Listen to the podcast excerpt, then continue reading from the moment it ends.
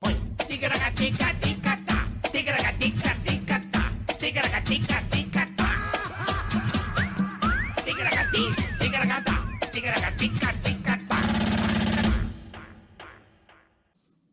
Alalaô. O, o, o, o, o, o.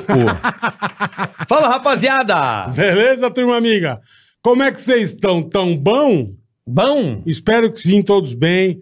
Muito obrigado pra quem já tá aí. Começando mais um Ticaracaticast. Ticaracatiquece, mais um episódio pra você curtir, passar o seu tempo aqui com a gente. Compartilhar. É o que a gente tenta, né, Boleta? É o que a gente tenta, exatamente. Transformar o seu momento Algumas horinhas aí de em um tempinho, né? entretenimento, Um né? abraço pra você que tá na esteira. Abraço a você que está na estrada. Abraço pra você que tá coçando o sacão aí no Ô, sofá. coisa gostosa, hein? Você que é a tia que tá aí, né? Ah. Dando ajeitada na carçola. Coçando a choca, coisa linda, coisa maravilhosa. Você que tá aí cozinhando, É, você que está aí lavando a louça, não é? né? Dando Você que aquela- está dirigindo o seu carro. Você que veio do X-Video rapidamente já tá aqui de volta. já Muito deu, obrigado pela sua Já audiência. deu aquela descabelada Ah, já, já... deu aquela chamuscada. Já. Então, Coisa linda, né? você que deu uma olhada aí no carnaval. Você Saúde. que, né? É pra isso quem aí. gosta de carnaval, né? Então a gente já mendiga aí o seu se inscreva no canal, curta, compartilhe. É isso aí. Porque se você der o dislike, vai que Vai que. você foi limpar. Não, limpar você já falou esses dias. Ah, foi fazer o Fui, quê? ah, eu vou pegar uma fruta. Andar de bicicleta. Ah, no pé. No pé. Mas tem que ser uma fruta, né? Tá lá no alto. Mangueira. É. Uma E mangueirona. a manga tá lá em cima, irmão. A mangueira que tá na, na Né? estação. Você fala, não. Pô, eu sou bom. Aquela, aquela última tá gordinha, bonita, né? Aham. Você fala ah, essa mesmo, e você pede pro teu primo ficar embaixo, porque a hora que você sortar a manga, ela cai e ele pega. Certo? Uhum. Subiu até a cá do caralho. Alto. Hum. A hora que você vai pegar a mangueira que acontece, o galho quebra. Quem que despenca lá de cima? Uhum. Você. Hum. Quem tá lá embaixo esperando a manga? Teu primo. Quem vai dar cabeça com cabeça na queda? Hum. Você e teu primo apaga na hora. Vai, vai, vai, vai abraçar Jesus. Olha aí. Vai ó. pro saco na hora. Imagina que Porque delícia. deu dislike. Deu dislike Quebrou. lá de cima. Ah, Quebrou o galho, você pá, matar cabeça você. com cabeça. Dois, bate o coco que afunda. Você não sabe a cara de quem é a cara do outro. Porque E- misturou. E vai ser cabeça de manga, né? Cabeça de vai manga. manga, vai tudo Exato, junto. Não, vai tudo junto, uma desgraça. Sangue com manga. então não dê o dislike. Por favor, tá? Senão a praga da mangueira vai te pegar. Tá? E não é a Show. escola de samba. É a Não, mangueira, não, mangueira fruta. mangueira fruta. Pé de manga, mangueira. Pô, também é. O, o- porra, eu me lembro quando eu era moleque, minha casa tinha um pé de manga av- Bonito. avantajado. Bonito. ign- ignorante. Hum, Porra, passava do nada e fazia assim, ó. não cai, é. Caralho, meu irmão. Eu não sei como é que eu nunca tomei mangada na cabeça. Pior que é abacate, que também o pé é alto. Caralho, deve dar um. Abacatão causa- Bater o coco, deve apagar o cara, né? Mata, depende da altura. Mata, né? Porra. Você tá lá, oi, tudo bom? E jaca. Bal, já foi. Não, jaqueira também Mas é alto. jaqueira dá no. No ja- tronco, mas dá alto também. Jaqueira dá meio colado, né? Mais embaixo, mas dá Ficar umas... pendurada, a manga tá penduradinha. É, ela só é. pá, ela só faz assim, ó. Se pegar, você vira um Hum. puta de um coquetel de bosta. Na hora, meu. Só mexe a pestana. Só. Hum. Só nem vai pisca. mexer só um... Não, não. Não, vira um vegetable. O cara, o cara fica com o olho tão aberto e fica pingando colírio. Sei, vira, senão, ele nem pisca, fica só aberto. É Fica como, Desgraça. bola? Olha lá pra câmera. Fica como assim, ó. E não mexe nada, irmão. Então não deu dislike. Não, não deu dislike, por favor. Bom, temos tá? um canal de corte, você tá aí na descrição. Pode ficar por aí. Canalzinho de corte, você sabe muito bem como é que é. Oficial. Oficial tá lá. O nosso é oficial. E hoje não temos superchat, tá não bom, temos, Bola? não temos, é isso aí. Tá bom? Mandou não tem bem. superchat. Não. Não. Pode ficar aí no chat falando besteira, a gente tá. Pode. Mas a gente não tem superchat. Hoje, infelizmente, não tem. Lembrando que os estúdios novos estão sendo preparados para você. Tá Isso bom? é você que está dizendo. Você não garante? Eu não. não Ah, sou- garante, ô? Não sou eu que estou fazendo. Claro que é. Você, Eu você é não sou, parte. não sou marceneiro. Mas você é parte. Não, não sou parte de zero. Claro que você é parte. Zero, nada. você é Eu parte. não tenho martelo, eu não tenho nada. Mas você é parte da. da, da... Se essas horas tá na praia, É. É verdade. Tomando uma. nós não temos bêbado, nada. bêbado. Se depender de nós, certeza Não, que a tá gente pronto. fez o projeto, aprovou o projeto, ticaracatica. Agora é Maruba, seu vagabundo. Espero que esteja tudo bem, tá? Então vamos, gente, vamos começar. Vamos falar sobre aeronáutica. Puta, legal. Eu gosto Sobre um tema que eu gosto muito, cara. É, espaço, eu não, eu não sou muito do espaço, eu sou mais da, do voo baixo, né? Do voo até 40 mil pés. Ali da- passou disso aí, eu já não manjo, assim, não é muito meu. É. Eu, eu gosto, eu acompanho. O bola já é Tudo que é mais. projeto Mercury, projeto Apollo, eu vejo eu não manjo filme. nada. É que eu falei, eu vou por Orlando. Se eu não for pra NASA, eu não, eu não fui por Orlando. É isso aí. Eu tenho que ir pra NASA, ir pra Bush Gardens. E temos aqui um engenheiro aeronáutico, futuro astronauta? Futuro Existe astronauta. futuro astronauta? Não sei, tem que perguntar pra ele. Existe Marcos Palhares. Ô, futuro. Marcão. Como é ser futuro astronauta? Astronauta é o que vai pro espaço ou não precisa ser- ir pro espaço pra ser astronauta? Antes de mais nada, pô, tô rachando de rir aqui com a Não, aqui já tá- começamos bem já. Hein, imagina uma jogar uma manga bem, Marcão. uma manga da. E aí, tudo bom, irmão? Valeu, pessoal. Hein, Marcos, me conta. Obrigado, Obrigado irmão. pelo convite. Futuro astronauta, astronauta tem que ir pro espaço? Sim, é, o ideal é você atravessar a linha de Karman, uma vez que você atravessa... Linha de quê? Linha de Karman, a 100 km de altitude. É uma convenção 300 mil internacional. pés. Por aí, 300 mil pés. E aí é, é considerado um, é um número bonito, redondo, né? Que, Aham. que o pessoal organizou, chegou a um consenso, ó, aqui a gente pode considerar espaço. Porque, na verdade, microgravidade você já começa a partir de 80 km de altitude. Microgravidade. Microgravidade, que você já entra na. Ah, você dá uma flutuada já. Exatamente. A NASA considera 80 km como altitude de espaço. Mas é uma Ah. convenção internacional, os americanos sempre têm a política Eles têm deles, né? diferente, é. E 100 aí- quilômetros. é 100 km é uma convenção internacional, para a NASA, 80 km já é considerado espaço. Meu objetivo é chegar lá. O máximo que eu cheguei hoje, até, até agora, foi 60 mil pés, que é mais ou menos aquela altitude daquele balão chinês. Que tava Pessoal, espionando lá. tava Que tava um Aqueles tempo atrás lazarento, espionando aqui. Aqueles é. E aí eu cheguei através de um caça lá na Rússia. Eu voei num caça MiG-29. Foi essa experiência que começou a abrir as portas para mim nessa atividade. E é, é uma coisa bem interessante, né? Porque eu sempre quis eh, ser astronauta, já desde Aham. criança. É um sonho da maioria das crianças, Na maioria, né? é verdade. É verdade. fica imaginando, e quando a gente tá no mundo dos sonhos, é até aí é muito gostoso, vai tudo muito bem na fantasia, até que você vai crescendo e vai caindo aquele choque de realidade, vai vendo que é bem mais difícil, o buraco É. é, bem mais embaixo. E eu falei assim, pô, acho que não dá para seguir essa ideia mais de ser astronauta, então, segui a carreira de engenharia, até que um dia, que foi um dia que mudou bastante a minha vida, foi um dia 29 de março de 2006, que era um, tava acontecendo uma eclipse solar, Uhum. então já era um dia Caralho. tinha todo o mistério da transformação, né, da mudança por trás. E aquele, naquele dia foi o dia que eu conheci o Marcos Pontes, que eu vi pela primeira vez na televisão e eu vi ele voando num foguete espacial como esse aqui. Ele estava decolando dos céus do, do Cazaquistão rumo à estação espacial. E era a Isso. primeira missão brasileira, primeiro astronauta brasileiro, praticamente nosso Yuri Gagarin, nosso Uhum. desbravador, né? E naquele momento deu aquele estalo que acho que todo mundo na vida tem um estalo, aquele momento da mudança, né? Que faz aquela transformação e você começa a ver que aquilo que você não acreditava era possível. Então, naquele momento foi o meu momento transformador. Eu falei, caramba, eu, eu não investi nessa carreira, podia ter seguido em frente.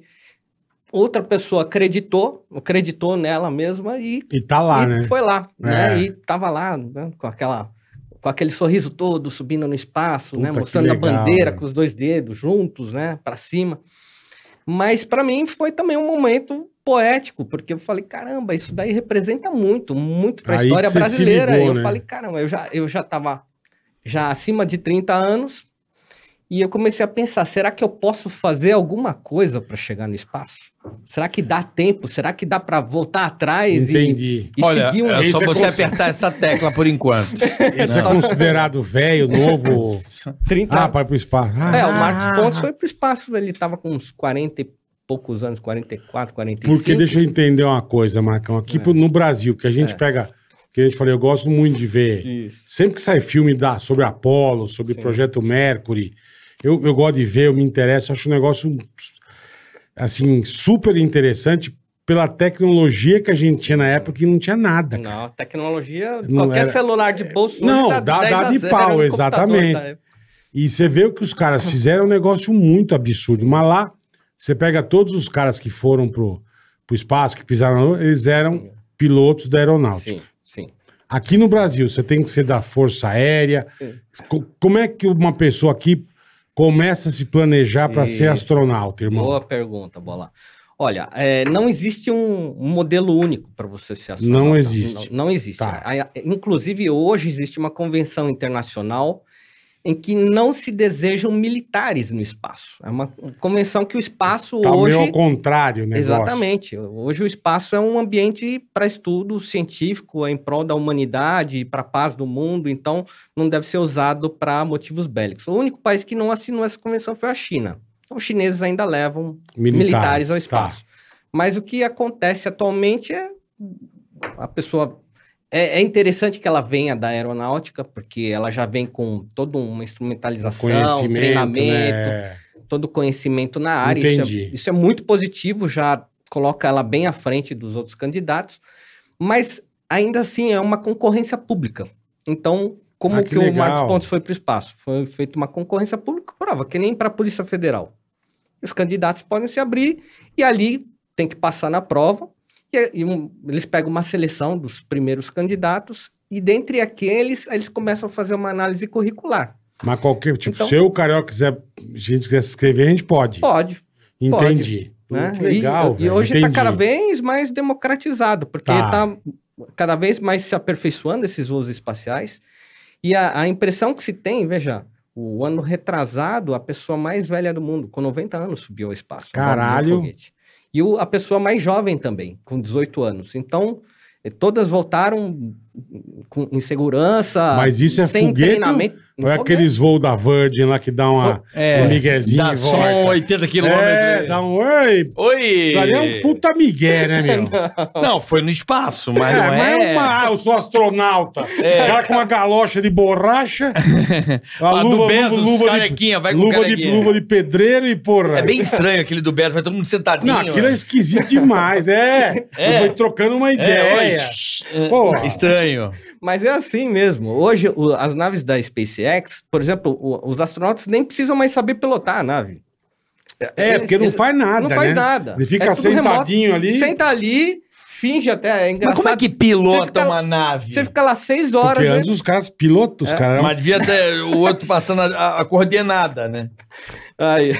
Mas vai lá, vai Os lá. caras os caras pousaram... Pra se perder no espaço, Os não caras pousaram na lua, meu amigo. Ah, ele foi no Pilotando braço. o bagulho, Não, velho. na- Aquilo época- foi verdade Não, mesmo? Com certeza. A- aquilo É? tem que tirar o chapéu. É fudido. os caras Porra, em muito- 69, né? 69. uma tecnologia pré-histórica se compara com hoje e, e os caras assim com combustível certinho para É. pousar, se errasse, se demorasse É, é. 15 segundos mais, não tinha Fudia. combustível para descer, não tinha combustível para voltar. Eles eram muito loucos. Era tudo muito assim, a Pelo ferro e fogo. Deus.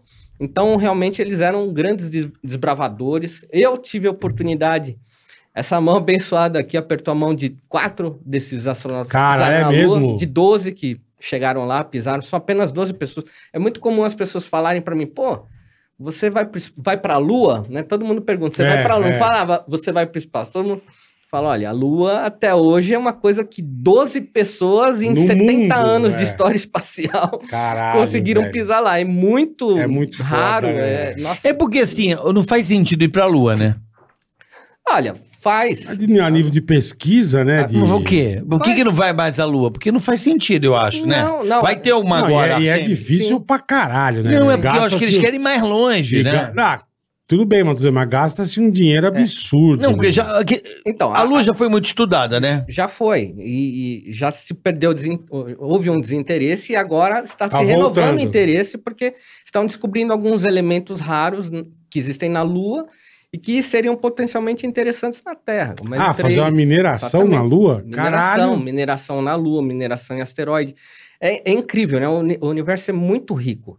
Então hoje já se sabe, assim, existem asteroides inteiros de diamantes, asteroides de 5 km, que é um gigante, um diamante gigante, coisas desse Caralho! tipo que você fala assim, caramba, tudo isso ainda tá para ser desbravado e a gente tá só no começo. É, teoricamente a gente não sabe nada, né? Teoricamente, teoricamente não, na prática, Aham. 600 pessoas só atravessaram essa linha de karma. Em 600? 70 anos de história espacial. É muito pouco. É nada. Porra, é nada. É. É um grãozinho da população terrestre que Caralho, teve esse, esse benefício. Então, praticamente, a gente está num limiar de que as coisas estão se potencializando de uma forma gradativa tal, né, com esses voos retornáveis. Então, por exemplo, esse copo d'água aqui, até 10 anos atrás, para levar ele para o espaço, um copo d'água assim, Aham. na verdade é uma garrafinha, né, de, de 300, 300 ml, ml.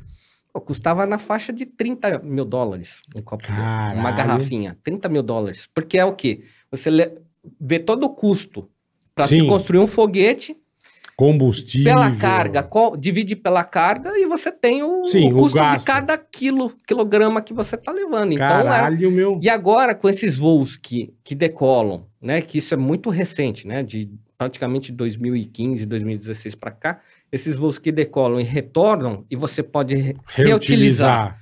todos os motores, todo o casco, todos os instrumentos de bordo, tudo de novo, pelo menos até agora umas 10 vezes dá para mostrar, você já está diminuindo 10 vezes o custo. Então, de 30 mil já está caindo para 3 mil dólares.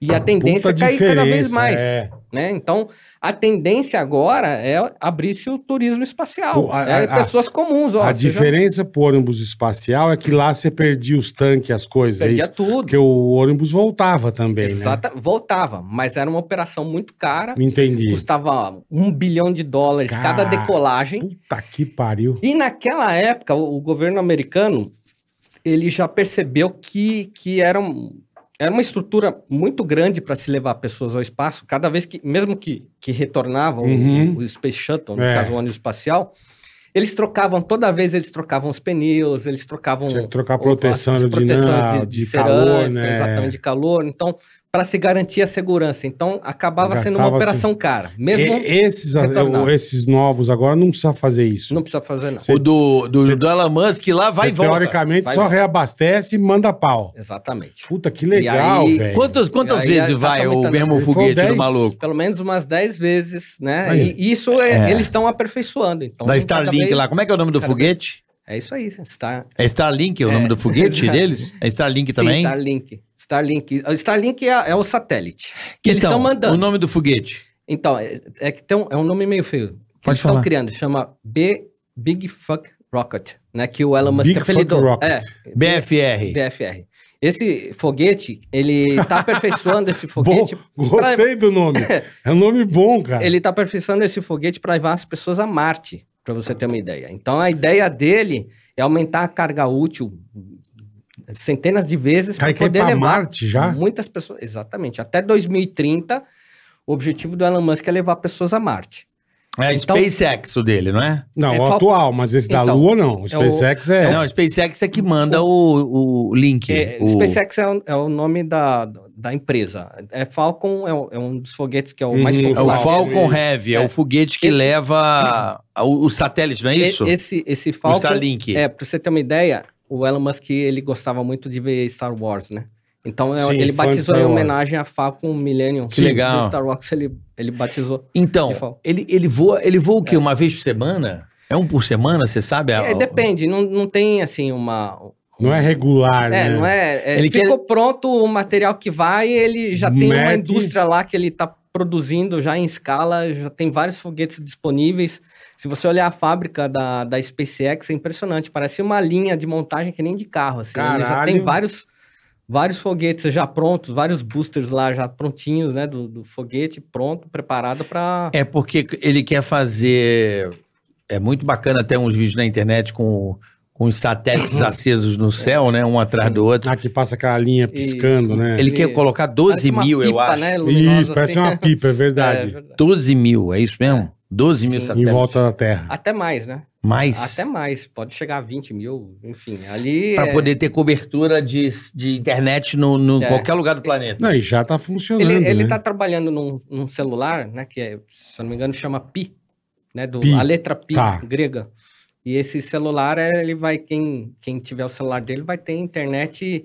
Você pode mudar de país sem precisar trocar Sim, chip, porque pega nada. pelo satélite Enfim, dele. é, você, com esse Não, celular, o- você vai rodar o mundo inteiro sem ter que fazer nenhuma. O Barone, menino que veio aqui da que testa as coisas, ele comprou o- É, o kitzinho do É. quintal da casa dele. Meteu na tomada, pum, achou, funcionou. não, é incrível. Falei, caralho, bicho. que 200 foda. mega. é, Que bonitinho. foda, É, bicho. e ele tava até bancando a internet lá na Ucrânia, né? Durante a É, guerra. na tipo, guerra, isso é. Então, ele Isso estava mesmo. bancando gratuitamente para o povo ucraniano a internet.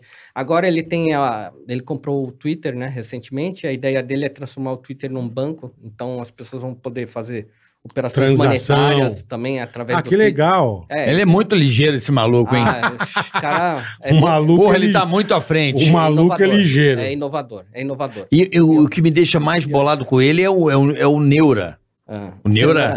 É, Não sei o que é o Neura. Ele vai botar um chip na tua cabeça. é. Pra Aí ele pode explicar. Ele é o, ele é, ele é o cara que pode explicar melhor. engenheiro, é. Por que, que, que é esse chip dele aí? Então, a, a, a princípio, esse chip é, é para ajudar pessoas com paralisias e, e- e problemas motores, né? É, mal de Alzheimer, Tipo Alzheimer, algumas doenças falar, é. específicas, e a ideia é fazer um, um cego enxergar, coisas desse tipo, né? E é, é muito interessante.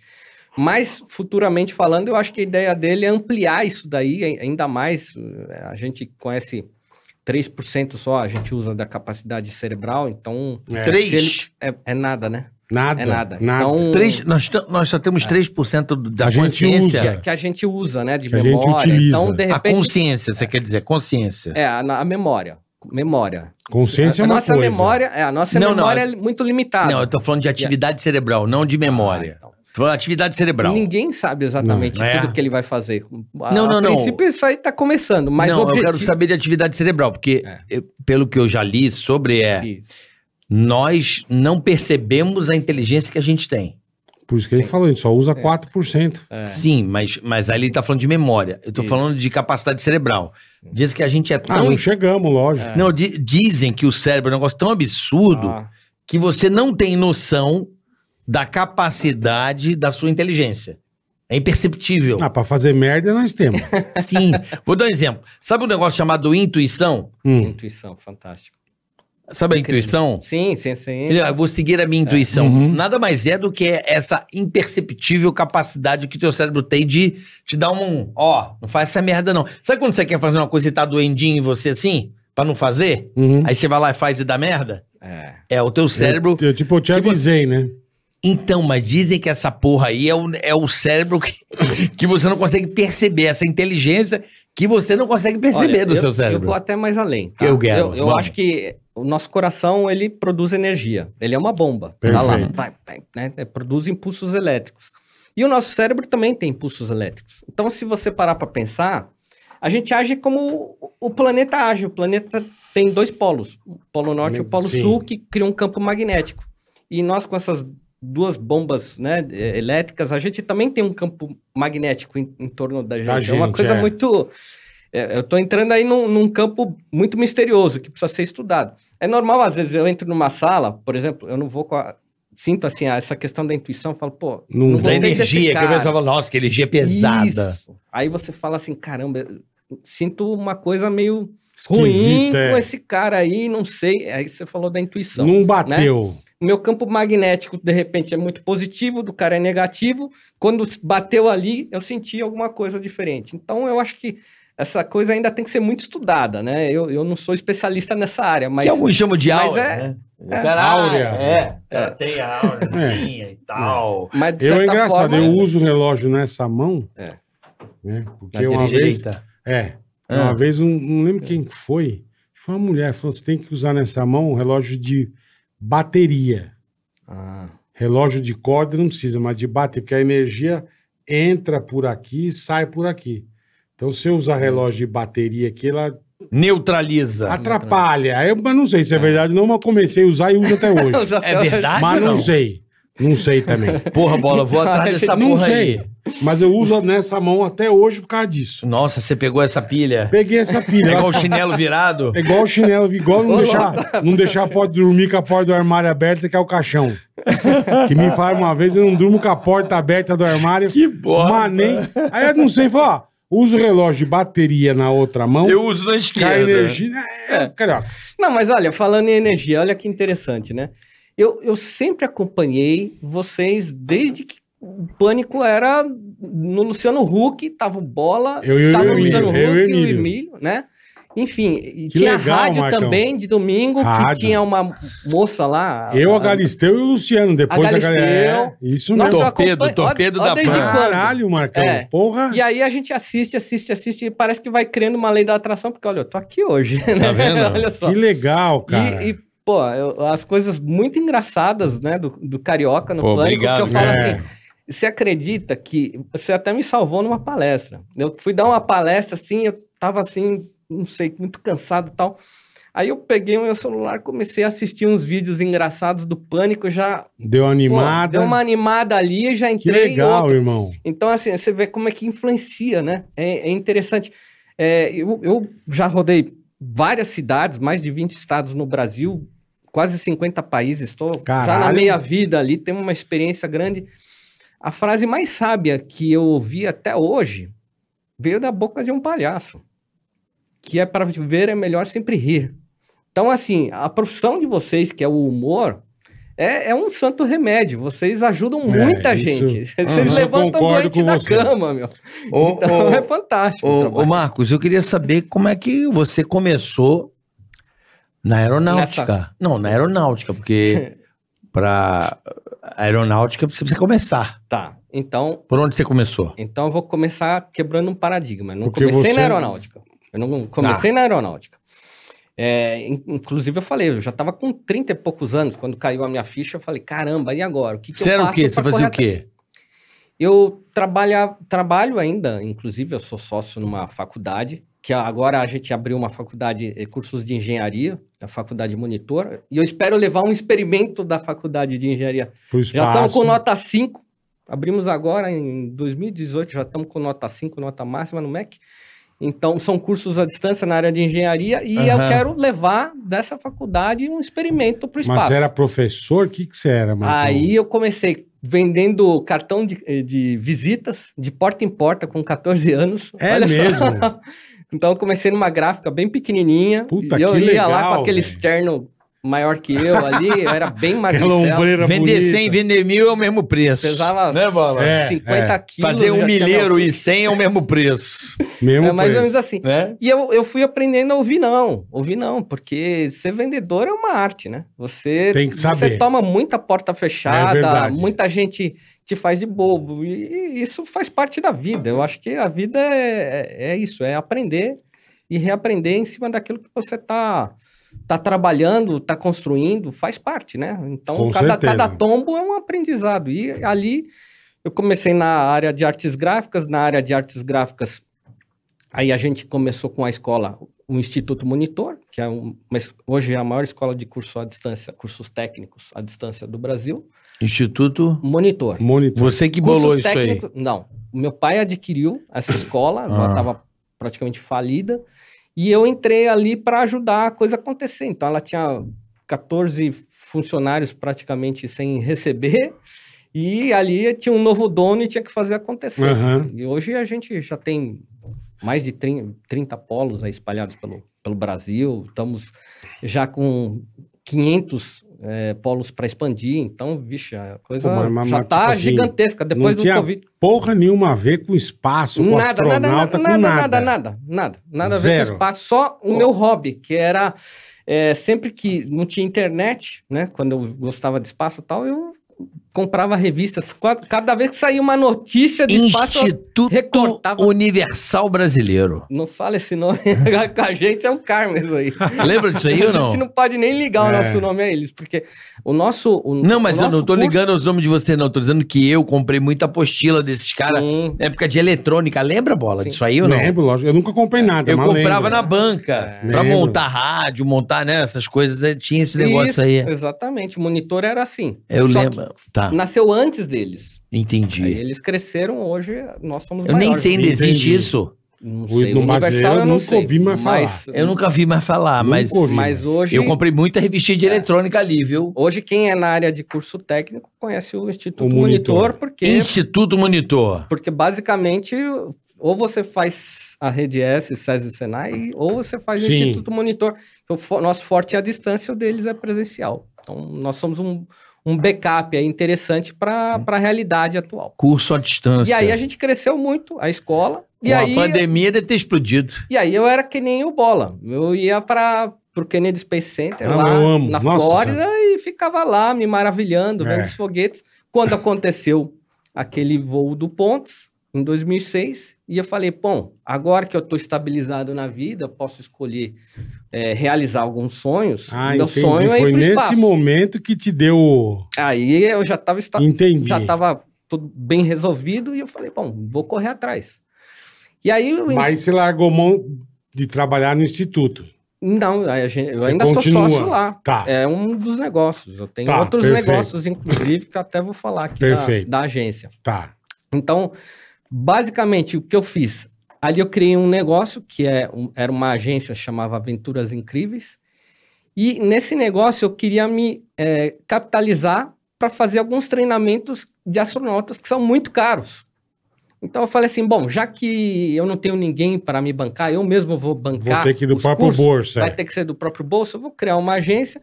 Essa agência vai, vai levar pessoas, vai estimular brasileiros a fazer esses cursos, né? Que Aham. geralmente são na NASA ou na Roscosmos Russa. E, ao mesmo tempo, eu já começo ganhando a passagem aérea, porque eu vou lá de guia, e eu consigo fazer o curso Já também. me, já então, me encaixo foi ali uma- já vou. foi Deu um miguezão. foi um, é, um lado empreendedor aí ativado ali, que Entendi. eu falei assim, é, um- é uma coisa para eu começar a criar. E aí foi interessante, porque olha só o que aconteceu.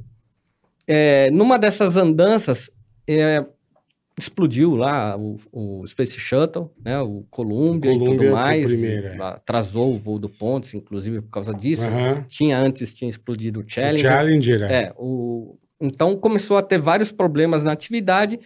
E aí os americanos falaram assim: caramba, vamos parar com o, nosso programa, que além de ser caro, tá perigoso. Vamos terceirizar com os russos. Que o, o- em vez de gastar um bilhão de dólares, um assento lá na Rússia com 20 milhões de dólares, vai para o espaço do mesmo jeito, porque o russo ele é bom nisso. Não, eles fazem de papelão, eles, vão embora. Eles, Eles, com pouco eles fazem muito. bosta e é eficiente, seca. porque não, não dá problema. Os foguetes deles É. são confiáveis, chegam, né? Então realizam o- a missão. E aí nisso eu falei assim, caramba, se agora os Estados Unidos vai parar de fazer foguete, como é que vai ser para mim Pô, ser astronauta? Fudeu, vai, é. aí ferrou. Vou ter que ir agora, pra Rússia, né, meu? agora ficou Fudeu. mais difícil, porque se pro americano vai ser mais difícil ir pro espaço, imagina eu que tô querendo aqui galgar esse sonho agora. E aí eu comprei um ingresso para assistir a decolagem do último voo do Space Shuttle, Caralho, que ia que acontecer em legal 2011, isso, e eu falei assim, pelo menos Eu eu vou vou, assistir. assistir. uma decolagem que eu nunca vi na vida, Deve um ser foguete decolando. absurdo isso, velho. E aí, quando eu comprei o ticket, comprei a passagem Guarulhos, Houston, Houston, Ca- é, Orlando, que de Orlando vai, Vai para pra Cabo cá, vai Cape. Canaveral. Uma horinha. rapidinho. E aí, quando eu tô lá, quem que senta do meu lado no avião? Pontes. Caralho, velho. Verdade, cara. Caralho, então, meu. a lei da atração, olha Lei só. da atração, Olha claro. só. Sempre ela. Cara, E aí, Caralho, Marcão. e aí eu falei, olha, que legal, nossa, fantástico, coincidência incrível. E aí, pô, falei- cheguei para ele e falei, olha só, criei uma agência de turismo espacial, a agência não tá dando lucro, tá uma porcaria aqui, tá difícil arrumar cliente. Aham. Mas olha só, você pode ser o marketing da empresa, né? Se, você entrar aqui no negócio, vai ajudar a vender, vai trazer mais clientes e tudo mais. E aí ele olhou para mim e tal, aquela coisa, né? Se abordar uma pessoa que é- já tem reconhecimento É, público, ele nem sabe quem é. eu sou, fica difícil ele responder Sim, alguma coisa sim, ali na lógico. hora, né? E eu falei, olha, e tem mais, vão começar os voos turísticos ao espaço, então é importante pegar esse filão. Ele falou: esse cara é maluco, né? É, Certeza. Foi, foi mais ou já, menos já assim. olhava, esse cara não tá batendo Foi certo. mais ou menos assim. Mais ou menos isso, é. Foi. É. E aí eu cheguei para ele para dar um pouco de credibilidade no que eu estava falando. Eu falei, olha, eu já fiz inclusive um voo de caça lá na Rússia para treinar e colocar no meu currículo aqui, Força G, que é uma das habilidades que todo astronauta Mas só precisa. entender uma coisa, isso que você falou, isso tudo com dinheiro teu. Meu, ali, Peraí, bancando. você Caralho. pilotou, caso você foi de carona. Eu fui de carona e Ah. você pode pilotar. Você Aham. fez isso lá com o Frizarin, que eu vi lá os É, vídeos lá, o é. Maurício Frizarin, né? É. Então você tem um manche lá, eles deixam você fazer o treinamento. É que o cara E- voou de MiG-29, Exatamente, né? o Outro... MiG-29. E, e lá na Rússia, eles, eles têm a fábrica do- dos caças e eles permitiam que civis voassem. Uhum. E era o único lugar do mundo naquele período que você podia voar um supersônico. Hoje em dia não tem mais isso. Hoje em dia não tem. Não tem mais. É, inclusive agora com a guerra, esquece. Bom, mas né? imagina. é. Mas, mas ah, eu, eu, o meu sonho era levar brasileiros para fazer isso aí, esse tipo de turismo, voar em caça. Então eu estava levando pessoas, só que não estava dando muito certo porque eu não tinha eh, o marketing, faltava assim aquele, aquele um Pra impulsionamento. conhecer. É, exatamente. Na época que isso, isso aí eu tô falando de 2011, tá? Então, em 2011 não tinha Instagram, não tinha. Não. O YouTube tava meio começando, era uma coisa assim, muito precária ainda, né? O marketing pela internet. Aí eu até criei uma agência de marketing virtual, marketing de internet, que, que para potencializar Uhum. isso também. Hum. Então eu cheguei para ele, aí mostrei o voo, ele olhou o voo, assim, as acrobacias, mostrei lá no meu celular, olha as acrobacias que eu fiz, ele olhou aquilo lá e falou assim, meu, você já fez mais do que eu fiz na FAB, porque se eu fizer isso na FAB, os caras me degolam na hora. Você não pode pegar um avião e fazer isso daí, porque isso aí é, mexe com a estrutura do avião, é um patrimônio de milhares de Milha- é, dólares, é. né? Uma responsabilidade e você não Pô, mas pode... os russos estão meio Os russos não cagando, tão- é, eles não estão nem aí. Eles... E eu falei, Eles tomam olha... duas vodka e é, vão embora. Eu cheguei e falei assim, olha, eu quero um treinamento suborbital para colocar no meu currículo quando tiver um concurso público para astronauta, eu quero ter lá. Olha, fiz um treinamento suborbital, que é treinamento que os pilotos Uhum. fazem e os astronautas que sobem no espaço precisam ter. Então eu estava enchendo o meu currículo ali, mostrei isso. Ele falou, bom, vamos pensar. Chegamos lá na, na, em Houston, se separamos, porque ele morava em Houston na época. Eu segui para Orlando, de Orlando fui para Cabo Canaveral Uhum. tinha me inscrito num curso na NASA. A minha ideia era o seguinte: fazer esses três dias de curso no ATX, Astronaut Training Experience, e terminar o curso e assistir lá de dentro do Kennedy Space. Center o lançamento. Puta, que demais. Só que terminou o curso, aí chegou o pessoal, né, falando assim, ó, precisamos evacuar a área Por porque causa vai, vai, ter o, vai ter o lançamento. vai ter o lançamento. E ali eu falei assim, ah, mas não dá pra gente que fez o curso ficar... O brasileiro é cheio de querer o que não é pode, né? A gente, forgado, né? a gente é, É. Brasileiro é, é uma coisa do latino, né? Querer conversar com a autoridade, se pode ficar, É. né? Olha que coisa estúpida. Aí o cara falou assim, não, fila indiana, todo mundo pra fora, a gente tem que ter certeza que não vai ter ninguém, a decolagem vai ser amanhã, e, e aqui só vai ter as pessoas que compraram o ingresso para assistir a decolagem. E aí eu falei assim, bom, é- é, bem naquele jeito assim, posso ir no banheiro aqui? O cara, não, não, não, não, não, fila. Queria dar um pra- miguezão, é. Eu falei, Aham, caraca, meu, os caras aqui, né? no- Militar, né? O negócio. E aí, enfim, fui lá até lá fora, chegou no pátio do, do, do estacionamento. Eu tava para entrar no meu carro, para sair. E aí eu lembrei, eu falei, pô, os caras vão cercar uma área de 4 quilômetros em volta do, do Kennedy Space Center. Dessa área você sai para. As, as rodovias ainda vão ser fechadas até uma área em que eu vou assistir o, o foguete a Aham. 16 quilômetros de distância. Tá que eu pariu. Basicamente, que eu vou ver é É. É uma Só a lanterninha. assim. fumacinha, É. né? Falei, não, pô. Eu vou fazer o seguinte: eu vou ficar aqui no estacionamento, vou dormir no estacionamento, Durmo no carro. durmo no carro e pelo menos assim, eu não tô lá dentro, mas, pô, é uma porta que me separa. Eu fico aqui numa boa, assisto daqui. Que eu vou ver bem de Puta pertinho. miguezão. É. Só que aí, você sabe como é que é o clima lá na Flórida, né? Sim. Calor absurdo. Depende da época do ano, um puta calor. e eu né? lá, tipo, não tinha me preparado para isso, tava Dentro dentro, do do, carro. carro. aí virou, começou a virar aquela sauna, né? Começou a derreter dentro do carro. Aí você abre a janela, vem aqueles Bafo. mosquitos É. pré-históricos, que é um uns pernilongos Puta, é gigantes. foda, meu. Aí eu falo assim, caramba, meu, que horror, né? E aí, começou a escurecer e quando eu vi um, um segurança com lanterna olhando carro por carro, que tava no estacionamento. Aí eu olhei aquela cena, falei assim, putz, o cara Fudeu, vai me ver é, aqui, Vai me tirar vai na falar hora. assim, o que, que você tá fazendo aqui, né? Lógico, Tipo, malandrão. Aí eu falei assim, bom, já tá na hora de eu, de eu ir no banheiro mesmo. Aí eu fechei a porta, saí e fui lá pro meio do mato. Porque ali é- você tá na- no pântano ali, praticamente no pântano. Você foi mijar no mato. É, fui dar uma de migué de novo. Dá um Olha miguezão, é. Olha o que, que é a persistência do, Porra. do rapaz aqui pra assistir uma decolagem. Aí eu falei assim, pô, chegou lá, aí o cara pegou no carro, parece que eu tinha que ter algum crachá especial no carro que eu não tinha. Aí o cara já chamou alguém, aí começou a vir outros, não sei o quê, aí começaram a passar negócio de é, terroristas, sabe? Sim, assim, de detector de espelhos por bomba. baixo. Eu falei, putz, grilo, melhor eu ficar aqui agora no mato, porque os caras acham Se eu voltar, Começou- é. ficou pesada a coisa. Ficou... Vou preso feio. não né? imaginava, a coisa foi ficando meio pesada.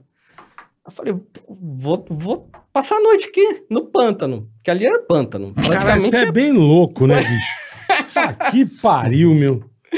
Não, então, aí, aí quando você entra no pântano, que acontece? Você afunda. Não, é- não você, Você vai pisa caralho. em, vai pisando em formigueiro, é um horror. É, é suor misturado com lama, Nossa, velho. é, é- é escuro, aí você começa a escutar um grilo misturado Não, com um é macaco. Mas você tinha o que comer e beber não, tinha Não, nada? Não, não, tudo foi acontecendo assim. Sem contar os alligator. Você que arranca a tua perna fora, né? Exatamente. Ali Aí, tem bastante. E aí chegou uma hora, assim, você via assim, aqueles dois olhinhos brilhando assim, Nossa, escuros, eu falava, meu, Fudeu. que bicho é esse que tá me olhando aqui? Tudo pra assistir uma decolagem, sério. Olha, olha. Não, mas não é que uma, que o é cara- a última, né, É. irmão? Porra. Pois é, porque naquele momento a gente não sabia quando ia, Ia poder ver de uma novo, decolagem. exatamente. Que ano foi isso? Isso em 2011. Hum. Então ali Qual é o pra nome mim, da aeronave que eu não lembro? O nome? ali era a STS 135, a Atlantis. Atlantis. Atlantis. A Uhum. missão STS 135. Então, a gente não sabia. Eu falei, meu, se vai para agora para o Cazaquistão, se os russos fecham lá, nunca mais vou ver uma decolagem e o foguete. E ali era o que, Nunca mais. que me deixava mais próximo de, de, de, de ir para o espaço, era ver uma decolagem, uma simples decolagem. E aí, o que, que aconteceu? Eu tava lá no pântano, tinha feito o curso, lembra que eu tinha feito o curso uns dias antes? Na NASA. aham. Tinha um sueco lá que ele- eu lembro que ele tinha mostrado é, que ele tinha o ingresso para estar lá no dia seguinte. Ele ficava assim mostrando assim, ah, professor, tenho, turma, eu não tenho, não sei o quê. Que filha da A puta. NASA disponibilizou dois mil ingressos e é isso. Lá é muito organizado. É, Era é. duas É mil americano, pessoas. né? Faz o bagulho. Certinho. Não tem essa de, de É duas tudo mil e- organizado, tudo Certinho. controlado no tempo, no Nossa. lugar. E você tem que Nossa. chegar na hora certa, você tem que chegar Vai no... ter o seu lugar, Exatamente. limpinho, Um funcionando. Arrumadinho. É tudo certinho ali. E aí eu lembro o seguinte, que, pô, eu passei a noite ali com o zoião aberto ali, né, preocupado com os bichos que tinha em volta Lógico, de né, mim. caralho? E aí começou a madrugar e até que o dia começou a clarear e começou a entrar os carros das Que horas pessoas que que, ia iam ser o assistir. lançamento, Marcão? Olha, acho que foram umas 10 ou 10 11 e mais ou pouco, tá. menos, mas os carros tinham que chegar muito cedo. Tinha Da manhã, da quatro, manhã. 4, 5 da manhã começava a Chegando. vir os carros. Tipo, tem um horário certo lá que, que o pessoal entrava que tinha esse, esse crachá, Esse o pessoal que tinha o ingresso e tudo. E aí eu falei, pô, deixa eu sair aqui. do ma- Não consegui dormir, claro, né? Óbvio, né? Vai dormir no E aí- pântano. Fui até o, o carro ali, o pessoal chegando nos carros, falei, meu, deixa eu me misturar um pouco. Chega todo, todo picado de, de mosquito, de formiga. Na enfim. época, na época você era casado, solteiro? Não, solteiro. Ah, solteiro. bom, porque tua É mulher te totalmente- matava, né? Mas como leva aquele um maluco É, que eu tô falando, caralho. É que eu tô falando. O cara passou a Não, madrugada no Porra, pântano. tá de brincadeira. Pra ver o foguete, caralho. Olha, pra você ver o que representava pra mim. É, né, não, claro. sensação. E eu, aí, eu acho legal, mas não faria isso nunca. nunca. então, mas É. olha só co- como é que foi.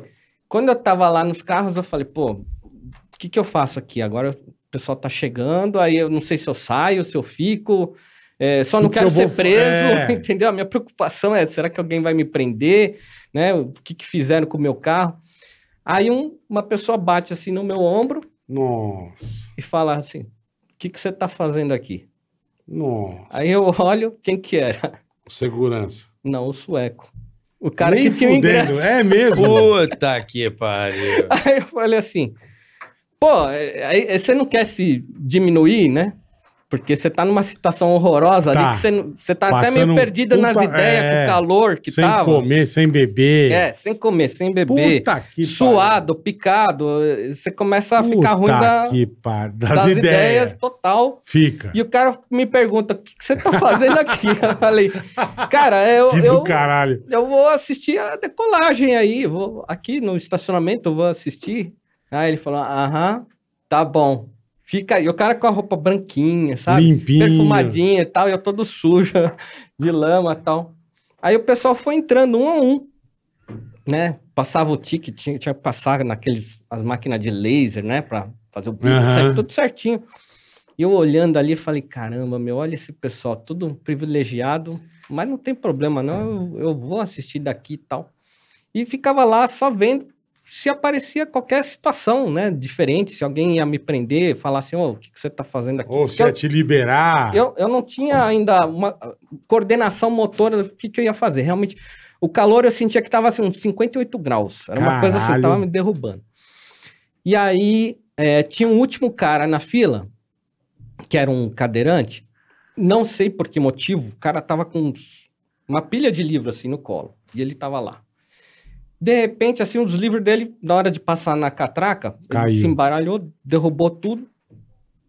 Eu falei, excuse me, sir, I will help you, eu vou te ajudar, né? Pelo menos a minha mãe me deu educação. falei, é, Perfeito, é o perfeito. momento de eu ajudar o homem aqui. E aí apareceu o segurança e abriu a porta. Falei assim, please. Ele Calma. achou que você tava junto. Achou que eu tava Nem junto. fudendo, velho. Olha que do caralho, bicho. E aí, naquele Você agarrou momento, na cadeirinha e foi, Foi. embora. falei, cara, isso, isso é Deus, cara. É Deuscindência, é muita coincidência acontecer um negócio desse. Caralho, Naquela hora eu entrei. velho. Sujo, meio cagado e foi embora. Totalmente. Que Ali, demais, cara. Aí eu entrei, eu falei, meu, é, são, sei lá, são coisas inexplicáveis que acontecem na vida. Eu falei, meu, não acredito, né? Tipo, agora tem 2001 pessoas, Tem, né? é, Um brasileiro que não desiste nunca tava lá no meio. E a minha primeira coisa que eu pensei, eu falei, meu, deixa eu ir no banheiro, tomar um banho de pia ali É, pra... ficar mais arrumadinho. né? É. Quando entra no banheiro, adivinha quem? Sueco. O sueco. Nem fudendo, velho. o sueco... Que demais, O bicho. sueco olhou assim. Ele falou um palavrão, né? O que, que você tá fazendo aqui? caralho Mas você tá ele fazendo aqui, é? What are you fucking doing here? Mais ou menos assim. Eu falei assim, cara, eu cheguei perto dele, bem pertinho do ouvido, falei, cara, existem mais coisas entre, a céu, entre o céu e a terra que você pode imaginar. Dei uma batidinha nas costas dele e saí. Fui assistir a decolagem, que era o meu grande sonho, e assisti do lado de todos os caras que estavam ali VIP, né? Naquele momento, eu falei, cara, que realização. Porra. Aquilo, quando você assiste um foguete decolando, para quem não acredita que o homem é capaz de subir ao espaço, é mais ou menos como você vê um edifício decolando. Então, naquele É. momento, aquilo me encheu de É um energia. negócio tão grandioso, né? O barulho, né? O barulho. Diz que treme, que treme. treme, você sente, né? A, Pô, é um A negócio, vibração. um negócio vibração, muito violento. deslocamento cara. de vento, né? O barulho. Caralho, É meu. tudo, é tudo tão fantástico que aquilo me deu um gás para seguir no meu sonho. Eu falei assim, pô, eu que tava aqui numa coisa de hobby, eu falei, agora que eu vou atacar esse sonho de Vou qualquer jeito. bravo agora. Me né? deu uma baita de uma animada em falar assim, eu vou investir nisso, né? Vou continuar fazendo curso, vou continuar seguindo essa, essa ideia desse sonho de ir para o espaço. Aí aconteceu, muitos meses depois, né? Eu recebi uma ligação, aqui a secretária do Marcos Pontes, ele queria saber da tua ideia aí de fazer legal. parcerias para o espaço, com empresas espaciais, não Aham. sei o quê. A gente gostaria de uma reunião amanhã, tal hora. Eu falei, Pô, pode ser a que for, cara. Tô é. indo. Isso lá em Houston. Não, isso já tinha passado alguns meses. Ah, pensei que era da mesma Tava pegada Brasil. logo depois. Passou uns meses, eu achei que ele tinha esquecido de mim. Uhum. Tanto é que a secretária falou assim: ó, meu nome é igual o dele, Marcos. A Marcos. secretária falou assim: você é o cara que foi lá no caça russo? Tipo, não sabia o nome, acho que ele nem lembrava. É o que cara do caça russo. Você vê como foi importante eu estar batalhando pelo sonho. Sim, pra então caralho. ele, ele não lembrou de mim, mas ele lembrou. Teve um cara muito louco que fez um negócio aí bacana, pensando em ir para o espaço. Então, naquele momento, eu fui até a- o escritório dele, no Butantã, que é- ele tem até hoje a fundação lá. Fundação É a Marcos Fundação Pontes. Marcos Pontes.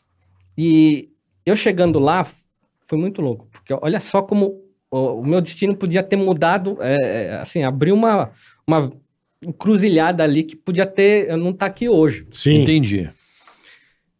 Quando eu cheguei, toquei a campainha, atendeu uma, uma moça, né, e falou assim, eu falei, ó, tô, tem uma reunião marcada com o Marcos Pontes. Aí ela falou assim, ó, não tem nenhum Marcos Pontes aqui. E eu fiquei com aquela cara, né, de- que você fica assim de, putz, alguém me fez de bobo, cara. Uma pegadinha. Isso E aí é. sacana- É, Vocês faziam bastante Pá, no pânico, cara, era né, com mas- nós mesmo. mas vocês eram pagos pra fazer. É. E eu ali, que tava assim, eu falei, meu, isso, isso não se faz, cara.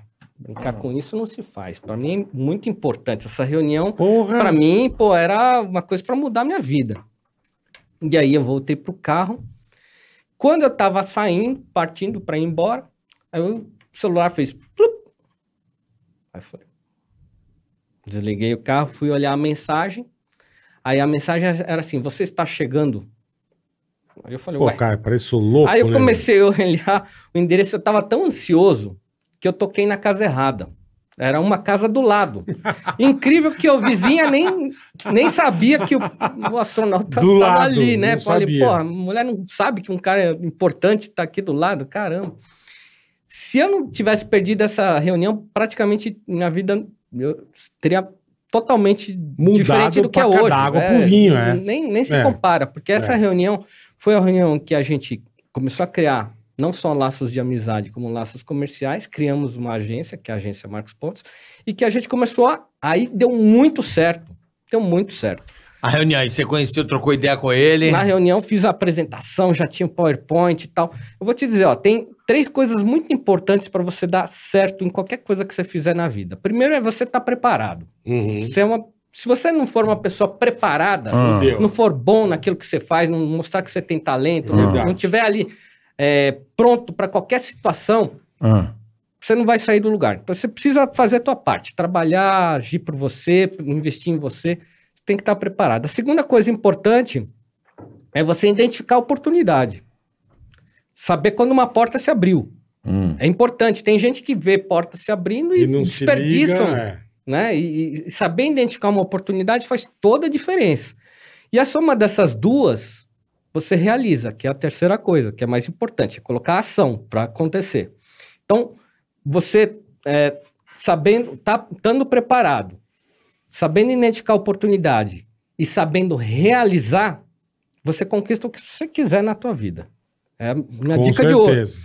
E ali eu já tinha preparado uma apresentação, já tinha falado assim, ó, vamos investir em anúncio nessa revista, tal. Naquela época era que rolava era revista ainda. Então tem essas, essas revistas aqui, a gente pode fazer um clipping aqui. Já tem o site, a proposta já está aqui, tava já passei pro, preparadaço já, né? é, já passei tudo pro pessoal da contabilidade, assim, assim, assado, a meta é essa. Então ele olhou e falou assim, pô, Preciso Vamos fazer fechar, nada. né? é. Vamos fechar. Entrou com o nome e o nome ajudou a dar credibilidade e aval para o negócio. Hoje a gente leva pessoas para observatórios, a gente tem convênios com observatórios astronômicos. Então, aqui no Chile, praticamente os observatórios mais modernos estão aqui do nosso lado. Dizem, né, que ali no Atacama, não é isso? Exatamente. Então, Dizem que é um dos melhores lugares para observação do espaço no mundo. praticamente é o melhor lugar do mundo para se ver, é, É. no deserto do Atacama. Olha que legal. Porque ali Que louco, né? praticamente você não tem. Você tem a Cordilheira dos Andes, que barra toda a umidade que vem do oceano, então elas são muito altas, não chega a nuvem. E ali fica é o limpo deserto. pra caralho. O céu é nítido, não tem poluição luminosa porque é deserto, é alto, então tem todas as condições ideais para você ter um observatório. Tanto que os países que montam lá não são. Não é o Chile. Embora está Uhum. no Chile, são uma- um conglomerado de 15 Aham. países que investiram lá. E a gente leva pessoas para dentro desses lugares. Legal. Pra a deve, ser, estimular. deve ser louco, hein, meu? Você sabe que eu ganhei o nome de uma estrela? Eu vi que você Olha. botou. Eu ganhei o nome de uma estrela, cara. Olha. Eu não acreditei. Eu recebi o certificado na minha casa. Ah. Se você botar na. É, Como é que é? Na galáxia, eu esqueci o nome da. Putz, esqueci o nome da. Constelação. Da constelação. Constelação. Galaxy, Galaxy. Constelação Galaxy. Tá aqui as Caracateca. coordenadas. Tem as coordenadas da estrela, papai. Aqui, ó. É um presente bem diferenciado. Perdão, constelação de Fênix. Tá aqui. Ó. Olha lá a estrela, papai. Aí. Parece um cu. Pô, mas Tem o nome da estrela, tá aqui, ó. você já é um artista, pô. Você já é. com- Não, mas Uma eu, figura Já é estrelar, mas eu fui né? batizado com uma estrela. eu Agora fiquei é muito estrelar. presente do pessoal da Estrela Bet. Muito Ah, obrigado, Estelar boa, lá. Muito boa. É um obrigado. presente muito legal. Eles me deram esse presente. Eu fiquei muito feliz. Falei, caraca, agora qualquer observa todo mundo que olhar vai estar o meu nome nessa estrela. É, mas Escrito cuidado com o pessoal estrela? que vende terreno Não, na lua. registrado Ah. no- nos livros de Tigragatica, Chega de escrito na Não, estrela. tem uma empresa que ela vai. Eu já vi isso, já é. E aí eu tive esse privilégio de ter Pô, o nome da estrela. Então. Em breve o bola também vai ter, né? Vou mano? ter, mas eu quero no sol. Você quer no sol, bola? No sol não, uma estrela. é, pô. Sim, olha só. Que Tira Estrela de sol, põe fogo. na. Quem tá. Vai nascer o bola. Marcos. Ó, o Marcos. Vai nascer o bola e nasce o sol. Nasce o Chiesa. Ah. Olha só que interessante. Bola de né? fogo!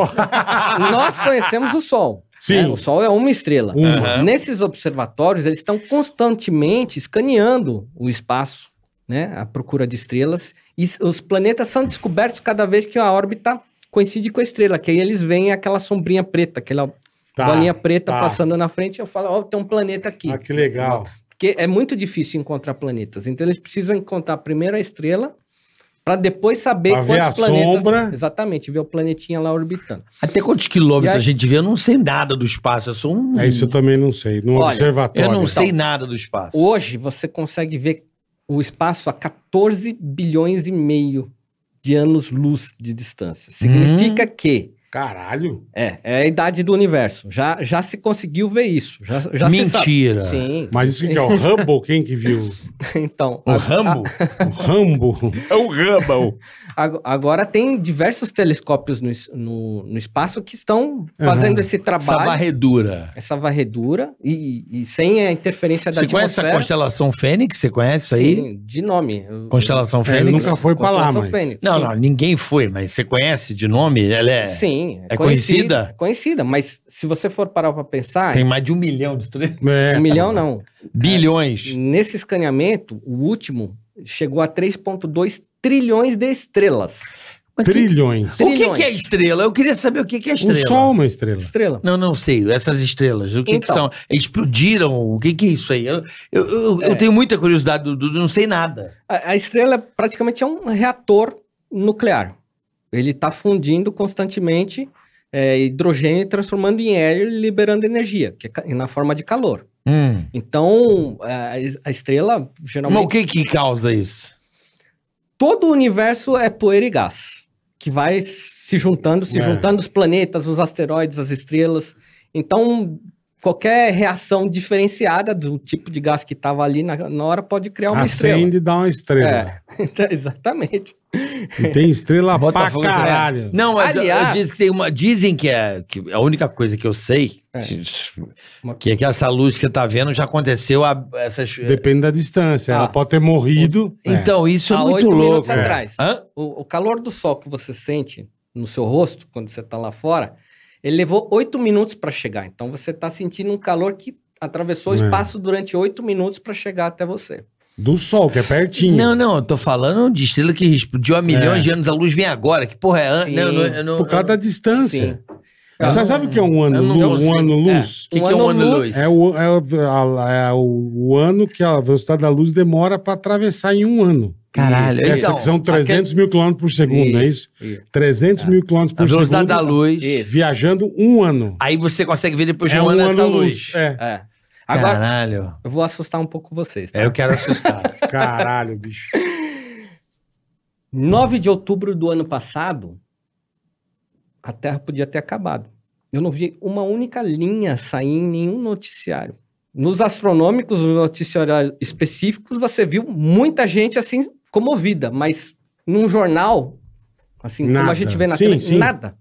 Justamente porque aconteceu a maior explosão já identificada de uma estrela, que ela se sucumbiu à própria gravidade, criou um buraco negro, mas em- emitiu um feixe de luz tão forte que foi, assim, mil vezes acima da média. Chegou Caralho. aqui, E- E a gente só identificou porque a gente viu a luz que chegou dessa estrela, né? Então levou é, praticamente 2 bilhões de anos para essa luz chegar aqui. Dois? 2 bilhões de anos essa luz atravessando o universo na velocidade da luz. 2 bilhões de anos. E essa foi a nossa sorte. Porque A ela distância. estava muito longe. A distância. Porque se ela estivesse numa galáxia mais vizinha da gente, Arregaçava. a gente não estava aqui.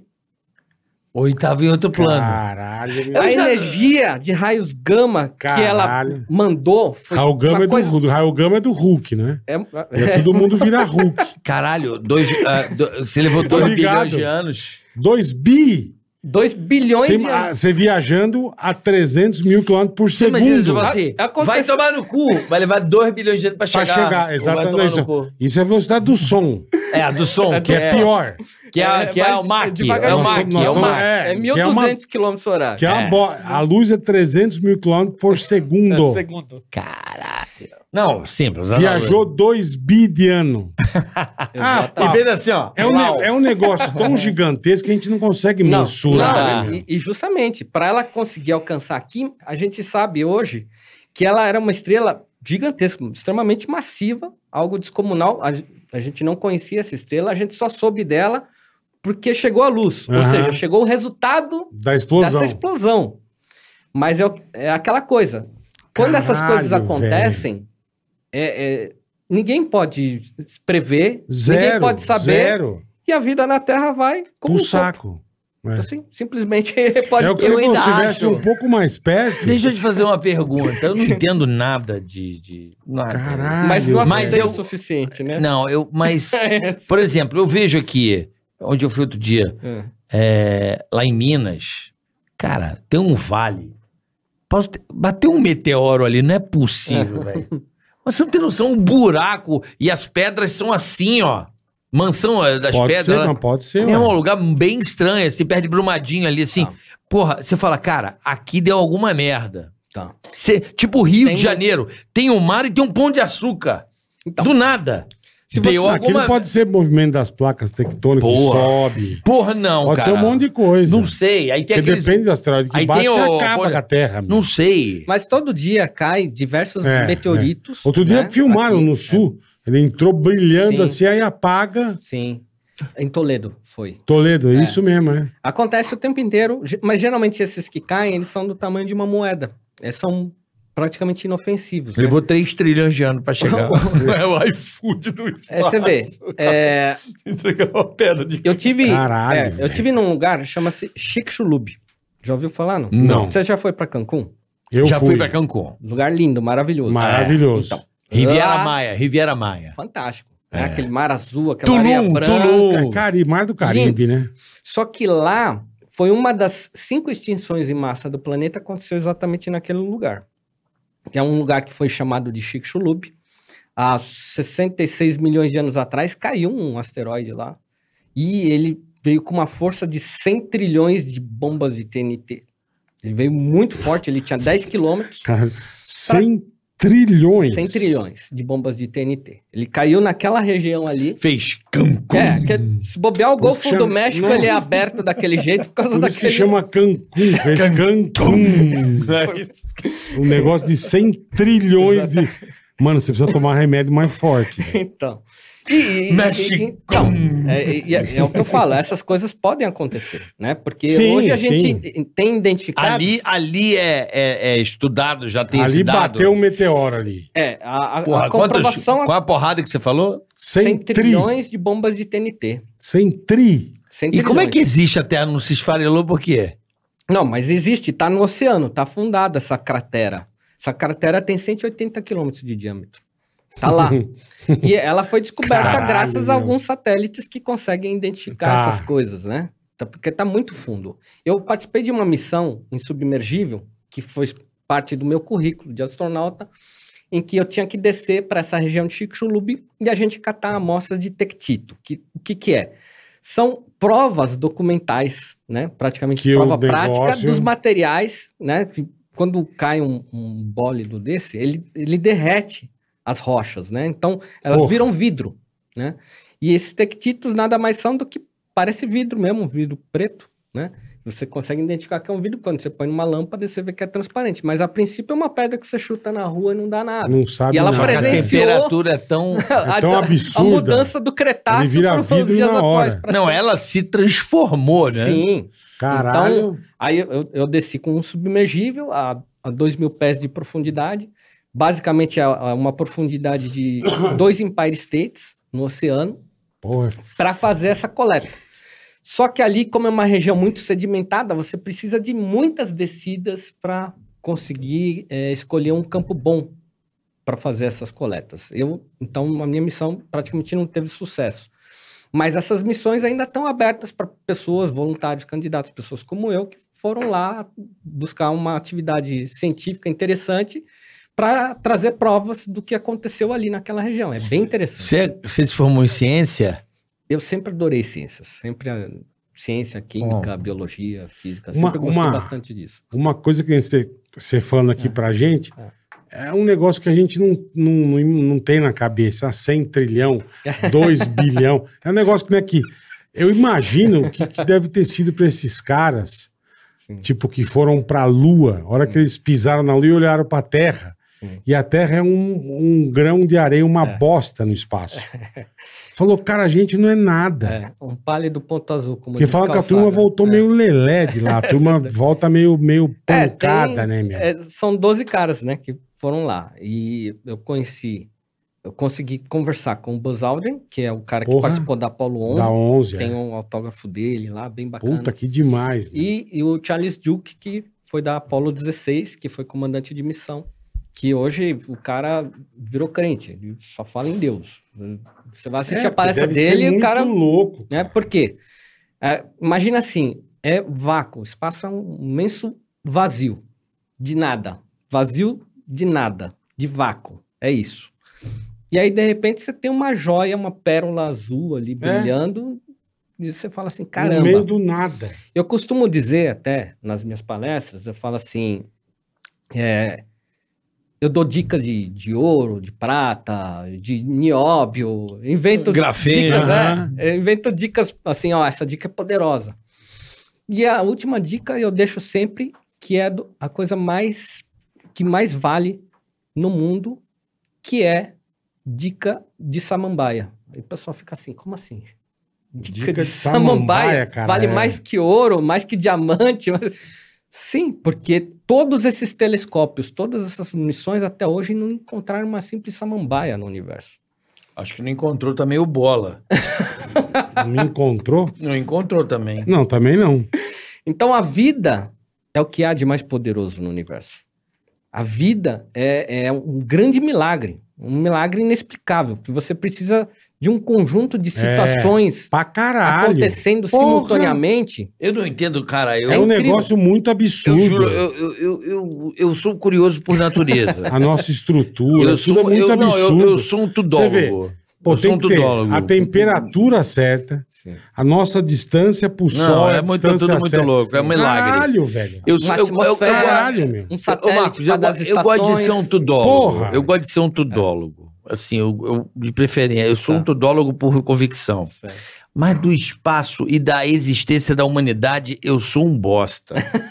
eu não tenho a menor. Eu não Não, tenho. mas é foda, cara, você pensar. É foda. Não, eu não fico É- é- pensando. É, é incrível. eu não consigo. É uma coisa que eu. É imensurável. É. Puta, eu não sei te explicar, cara. Eu- É muita pergunta, eu vou enlouquecer, então eu desencano. Em bola. Eu não, sou mas é assim. o que eu tô Eu falando. desencano, eu falo, não, não vou ficar entrando Eu nessa tô tentando noia. achar uma foto que eu amo. Não, Não, são, Mas tô falando, ele são- fala de. ah, tava 2 bi de ano luz. 2 bi? Então, mas não dá, pá. É um bagulho que você fala, não, isso não existe. Você acredita em vida fora da Terra? Se, a- se eu acho que tem, É. cara, o bagulho é muito grande pra ter só nós, né, velho? E aí? Com certeza. Com Eu certeza. acho que deve, não sei aonde, não sei Com aonde. Mas não acharam a gente ainda. Mas, Quem mas falou? é porque o universo é gigante. quem Não tem os ETs? O Big Brother pode ser. um- Pode ser, Foi uma trollagem. Pode não, mas, ser. mas, mas e aí? O que, que tem fora? Eu, eu confesso a você, Marcos, eu, eu definitivamente não é o meu o meu campo de atração, vamos Tá. dizer assim. Eu gosto muito de satélite. Tá. Não o satélite, Satélite artificial. artificial, Não. que inclusive eu estudei o cinturão de Clark. Olha só. Né? Ô, louco. Cinturão de Clark, bola não deve saber o que é, Não sei. né? Você Mas- provavelmente conhece o cinturão Sim, de Clark, sim. né? Não, lógico, ele conhece caralho. Mas, mas o, o interessante de você analisar todas essas situações sobre a possibilidade de vida, existem, a, a- a gente define objeto voador não identificado, Identificado. que podem ser tanto condições meteorológicas, podem ser fenômenos da natureza, Balão chinês. Balão chinês. balão chinês, Pode ser. ou pode ser algo que realmente não exista uma resposta para aquele objeto que está ali, né? Eu mesmo uma vez estava a bordo de um avião e eu vi uma estrela que eu achei que era a estrela d'alva, estava brilhando muito forte e de repente essa estrela fez assim e aí eu falei como assim? Como que a porra eu se estava olhando a mexeu, estrela é? que estava parada durante um tempão no percurso e para mim era uma estrela. A terra, a terra parada. deu, um, deu um lagzinho de atrás. O ela- avião simplesmente Caralho, estava na mesma rota, não fez nada e de repente. Ou seja, eu vi um objeto voador não identificado. O que não quer dizer que eu vi um disco voador, que era alienígena. Sim, eu não pode posso ser um provar. eu vi meteoro, algo pode que eu ser não um- posso provar o que era. Entendi, entendi. Então, o imaginário público adora essas coisas, né? Mistérios. As É, pessoas teve se um, fascinam por isso. um, recentemente um Teve, do episódio em um- Porto Alegre. Do cara de um avião, é. Em Porto Alegre, ali o no, piloto do avião viu uma luz no também. Salgado Filho ali. Sim. Não Uma teve uma mexendo, parada é. dessa? Tem, tem. O pessoal fala de Varginha. Eu costumo contestar e recebo até umas broncas do, do pessoal aí da internet. Varginha é um chupa-cabra, cara, não é, É. ET, pô. Exatamente. Eu falo assim, caramba, como é que uma raça tão inteligente ia vir aqui Comer, com, comer com carinha de morcego pra... Comeu um bode, É, caralho. Cara chupar desce um do espaço Pra mamar um bode. com uma puta nave, pô, pra comer o cu do bode, Pra velho. ma- dar uma mamada no bode. pô. Não, Não faz sentido, né? não faz. Então, O cara não vai vir comer um bode, Então, velho. eu, eu acho que isso- aí se mistura um pouco, né, o imaginário com o folclore. E é normal isso, eu, eu- super entendo, né? Tem que ver a Sim, condição que a pessoa lógico. vive lá na E região. também tudo que a Então, gente não conhece, né, irmão? A gente tem medo, a gente, Mas, porra... mas ainda assim, eu acredito que exista vida fora da Terra e não só que exista vida, mas muita vida. Justamente por essa questão, uma mera probabilidade matemática. Se você chutar É, o os negócio é 3,2 gigante. trilhões Pô, de então. estrelas e multiplicar Porra, por quantos Não é planetas devem existir, possível, meu. Nós somos apenas um quarto que está olhando por uma janela de um condomínio que na verdade é um Absurdo, é. estado, um Absurdo. país, um continente. Ou seja, é muita vida. A gente praticamente não conhece nada. A gente está só olhando uma janelinha É. da- de casa. Então tem um vasto campo ali. Para você ter uma ideia, o telescópio, imagina toda essa sala aqui como sendo o universo. O telescópio, quando ele mira em algo, ele está mirando num negócio do tamanho da ponta de uma caneta.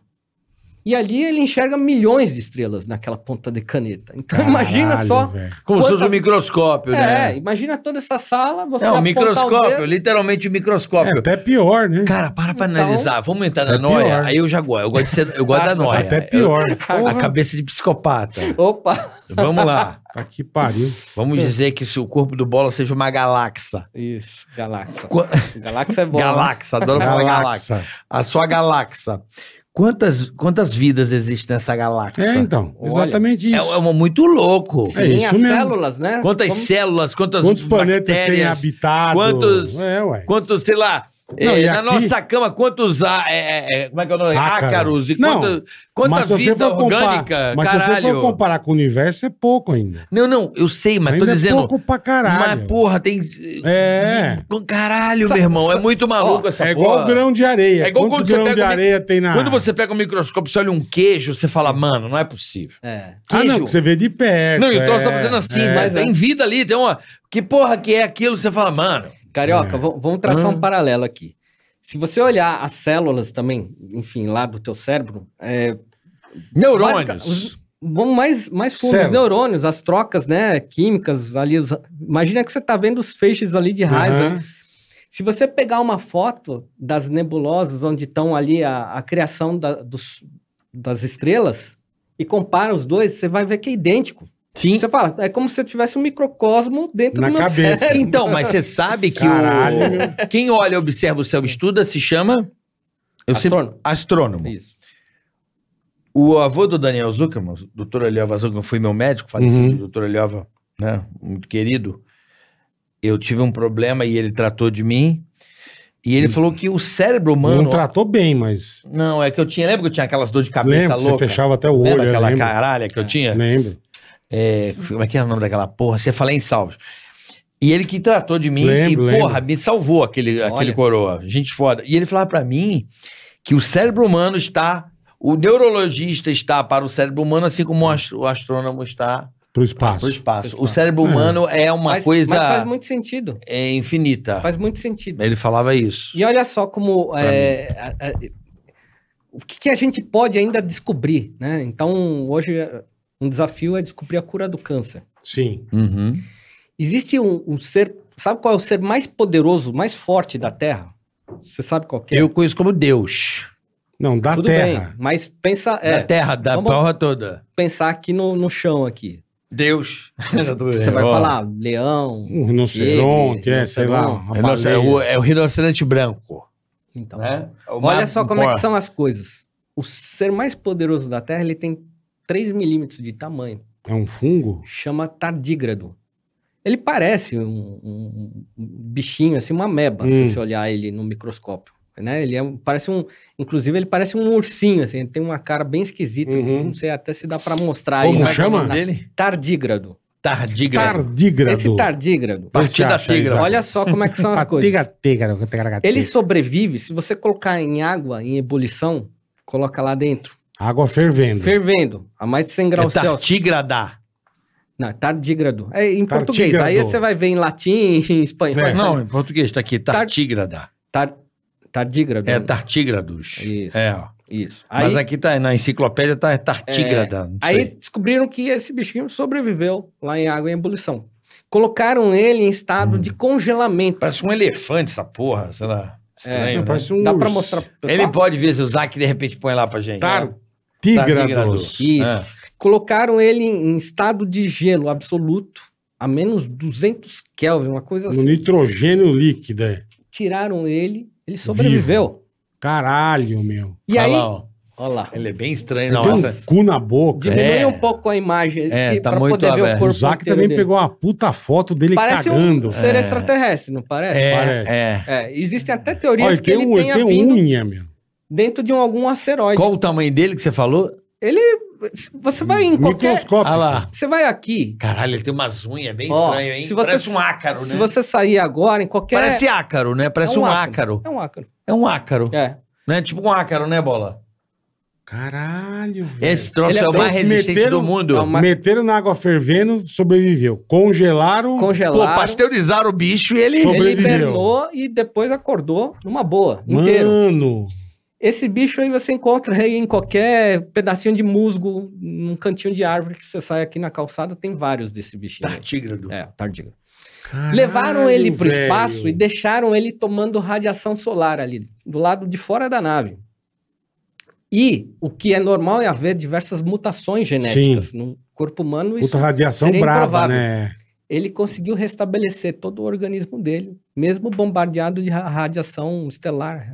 Pô, esse bicho é fudido, velho. Então, a- o segredo é puxar qual é a vitamina dentro desse bichinho aqui que é- você pode transformar numa pílula e evitar o câncer. Não, você, Isso você tá faz o ser humano virar um, um capeta, irmão. Não morre nunca. Pode congelar, esquentar, enfiar o dedo no cu. Para as Qual pessoas, é a proteína, né? Qual é a proteína? Exatamente. Caralho, exatamente. velho. então para as pessoas É, a pesquisa hoje é, é tardígrado. Tardígrado. É, então muita É, o gente bicho fala mais assim, poderoso da o que, que se faz no espaço? Mais aí, resistente, é isso? Ele é o bicho, ele é considerado o bicho mais resistente, é, É, o- isso? é o mais poderoso Mais hoje, mais poderoso, forte. morre. Você não, só você pisar nele. Acho que tem que pegar aquele É, de, de fazer caipirinha e Ou socar, é. O pilão. Caralho, velho. Então, que fudido, então pra você ter uma ideia, o que, que as os cientistas que estão lá a bordo da Estação Espacial Ah. Internacional, eles estudam coisas desse tipo, para ajudar a humanidade. Por isso que eu falo que ali é, uma, é um laboratório de uso científico, usado para paz e para descobertas, enfim, para medicina, para as Sim, diversas pra ir, áreas porra, né, puta do conhecimento. Astrobiologia. Isso, Astrobiólogo. Agora, deixa eu entender uma coisa, Caralho, Marcão. que loucura a isso. tua, a tua intenção isso. é você ir dar uma voadinha lá, voltar? isso. Ou você ir para a estação espacial, ficar um período, trabalhar como astronauta? Qual que é o teu ticaracate? O que eu tenho, de Caracate é boa. É. Eu estou montando o meu currículo. O que eu tenho hoje é um voo naquela navezinha que você considera Você lá põe a o galocha, Fusquinha. o Fuca lá. É, o Fusquinha. Com a galocha, que é uma aqui. luva de pedreiro e. Você tem ela aí? Tá aqui, ó. Essa aqui é a nave da Virgin Galactic. É. Nessa nave, eu já tenho um assento nela. Então eu já vou pro espaço Porra. nessa nave aqui. Você já comprou? É, essa, Ou você é que ganhou? Qual foi a tua onda? Hoje eu tenho aquela agência e a Aham. gente tem um convênio com a Virgin e desse convênio nasceu um assento para mim nessa espaçonave. Tá. O meu objetivo, embora esse, essa espaçonave tenha 100, ah, 90% de objetivo turístico espacial, Aham. ele tem o 10% também para pesquisa. Então, a minha ideia é me transformar num astronauta comercial, ou seja, um astronauta que está aberto à iniciativa privada, iniciativas como essa que eu acabei de dizer, do Perfeito. Tardígrado e tudo mais, Perfeito. E poder criar uma carreira de um astronauta privado, que é Tá. o que hoje está em roga. né? Entendi. Os astronautas hoje estão nisso. Mas para isso eu preciso primeiro fazer esse voo para o espaço para, mais uma vez, ter lá no meu currículo. Já tive voo a 4 mil quilômetros horários a bordo de um voo suborbital e tudo mais. Então, Mas não fica Eu- pouquinho, Marcão, no... Eu- Ele eu- só dá uma lambiscada Sim, e volta? mas eu represento essa empresa no Brasil comercialmente. Tá. E eu, a ideia é, é potencializar e democratizar o espaço para mais e mais pessoas, porque isso Entendi. aqui ele tem o objetivo de ser o 14 bis das naves espaciais. Entendi. A ideia dele é, a partir, pela primeira vez, em vez de você decolar na vertical com um foguete, que é uma tecnologia que já se usa há 70 anos, Aham. a gente começar a decolar de qualquer aeroporto. Sim. Você vai decolar Você como um pode avião, decorar de Congonhas. né? Então ele tem essa área Entendi. alar, uma envergadura enorme, que é para chegar até a estratosfera. E dali ele desacopla. Liga o Aqui está o foguete, que é essa parte do meio. E aí ele acende em, em rota exponencial até o espaço. Em 60 segundos ele está lá no espaço. Aí ele volta. E aí ele volta, porque ele tem uma Pousa. tecnologia de, de segurança para não ficar muito tempo lá, porque isso é muito embrionário ainda, é uma tecnologia nova. Então as pessoas que vão, como eu, que são os primeiros que vão nessa espaçonave, praticamente estão testando Sim. essa tecnologia. Cobaia pra caralho. Sou- Porra. Eu sou cobaia espacial. Eu sou o cara que vai ser um dos primeiros Porra. ali a embarcar, fazer essa rota. E, é, e aí são através de diversas rotas como essa vai se aprimorando esse design, os compostos, enfim, toda a tecnologia, combustíveis e tudo mais. Eu acho que, que essa, essa tecnologia que está sendo estudada, ela vai ser. Eu acho que ela pode ser muito importante nos voos transcontinentais, né? Sim. Em sim, redução de tempo de voo. Exatamente.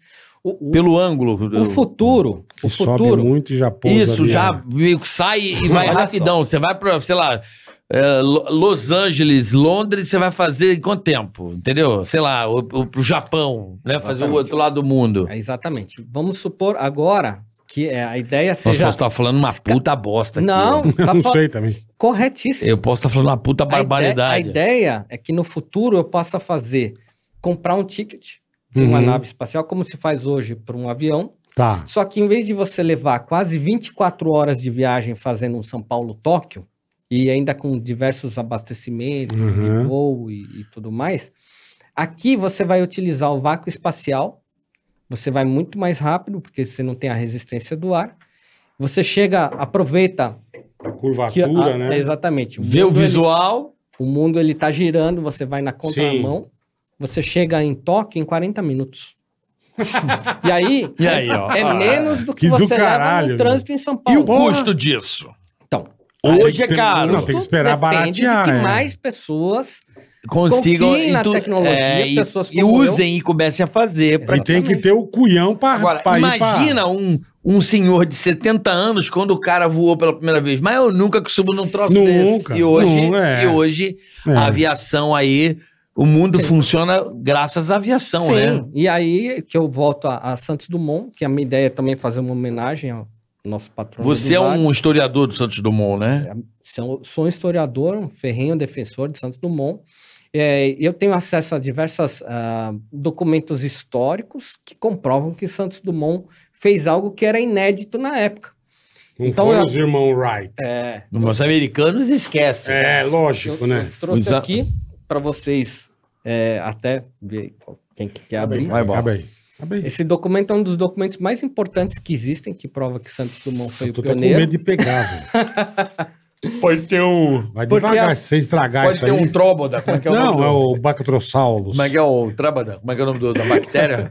Trébada. Não, é o, O bicho que tardigra. não morre. Tardigra. Tartígra. Tardigra. Tardigra. É. Alô, meus amigos, tartígra. Isso aqui o que que é? Posso Isso- abrir? Claro, pode abrir. Não quero nem mexer, Esse- que depois esse dissolve. Vai dissolver. É, Você trouxe lá de Petrópolis? Não, não. Esse daí, o que que é? Quando qualquer pessoa criava um invento, é. naquela época, 100 anos atrás, ele publicava numa revista científica, como é até hoje, a Nature. perfeito, perfeito. Então, Santos Nature. Dumont foi o primeiro a publicar a invenção do voo, que era uma coisa que na época as pessoas diziam: o feitiço foi quebrado, alguém conseguiu Entendi. fazer que o mais pesado que o ar levantasse. Porque era. Isso é original? É original. Esse documento tem mais de 100 anos. Eu tô sentindo um cheiro velho pra deixa, caralho. deixa aí, deixa aí. Não né? pra mim, desculpa, nem sei se você podia pegar. Pode pegar, não tem Não, que- não, não É quero. meu, é meu. Não, eu- a cheira. Cara, vai dissolver, não, não, a fode cheira, os negócios. A cheira, a cheira. Ó, É. Vou fazer assim pra você ver a cheira. Ó, Você vai destruir o ó a bagulho. cheira. Mas deixa a de câmera. veiaco. Deixa a câmera Veiaco. mostrar. Quer ver? Mostra Aqui, pra ó. câmera. Aqui, ó, vamos ver. Ou se- mostra você aqui, ó. Vamos lá. Olha lá, ele vai mostrar, ele tá lá, ele Aqui, tá ó, lá. Marcão. Aqui, aqui, aqui. Ah, essa aqui? Não, cadê? Não tem não. Não tem É não. ali, ó. Cadê a câmera? ó. Cadê a câmera? Ah, Ai, é não, que eu acho que a aproximação é de. Não chega. Ah, não tá chega. sem, cara. sim, cara. Mas tá Tô escrito aqui, tem. ó, em letras garrafais: The First Manned Flying Machine. Pode Então, mostrar ali pra aquela câmera ali que você tá ali, ó. Eu vou mostrar aqui que dá pra Aí- ver que é o título, que é a Nature, né, que é uma publicação, inclusive, até americana. Então, Pô, eles publicaram, mas eles não acreditam no bagulho. aí que tá. Aí que tá. Porra. É, quem é o dono da caneta pode escrever o que quiser É o- na história. É o né? Manuel Gomes, a princípio. Eu- eu costumo- Caneta hoje a caneta é dele. Eu costumo dizer que os Estados Unidos é o Caralho, único país que Marcão. pode invadir um outro país e nada acontece com eles, né? Então, embora eu, eu sou um Cara, isso é paga-pau... muito foda. Você pegou um bagulho de mais de 100 anos, É, irmão. Não, você- você pegou aqui um dos, das raras obras que existem ainda que provam que Santos Dumont foi o primeiro. Tá aqui na Nature. Chupa, vez- irmãos Wright, seus bosta. Não é que os Chupa. É que o Santos Dumont, qual é a diferença? Dizem que a- o Santos Dumont só tirou do ar. E É. os irmãos Wright, eles voaram por Não, mais mas tempo, ele deu é uma. isso? Ah, mas não interessa. Ele já tirou. Voou 10 metros, foda-se. Ele voou, caralho. Não é isso? Qual que é a do 14 bichos? Qual é a onda? Então, Qual é a diferença É, do- dos é irmãos interessante. Wright? Tem uma diferença aí. Tem diferença. Os irmãos Wright foram mais sólidos ou não? Ó, eu até quero que é aproveitar o sólido? programa de vocês. Se tiver algum wikipedista aqui me ouvindo, pelo amor de Deus, deixa eu entrar no Wikipédia para consertar um monte de coisa errada que tá lá, porque eu fui expulso, tem um, tem um Xandão lá no Wikipédia que me expulsou lá.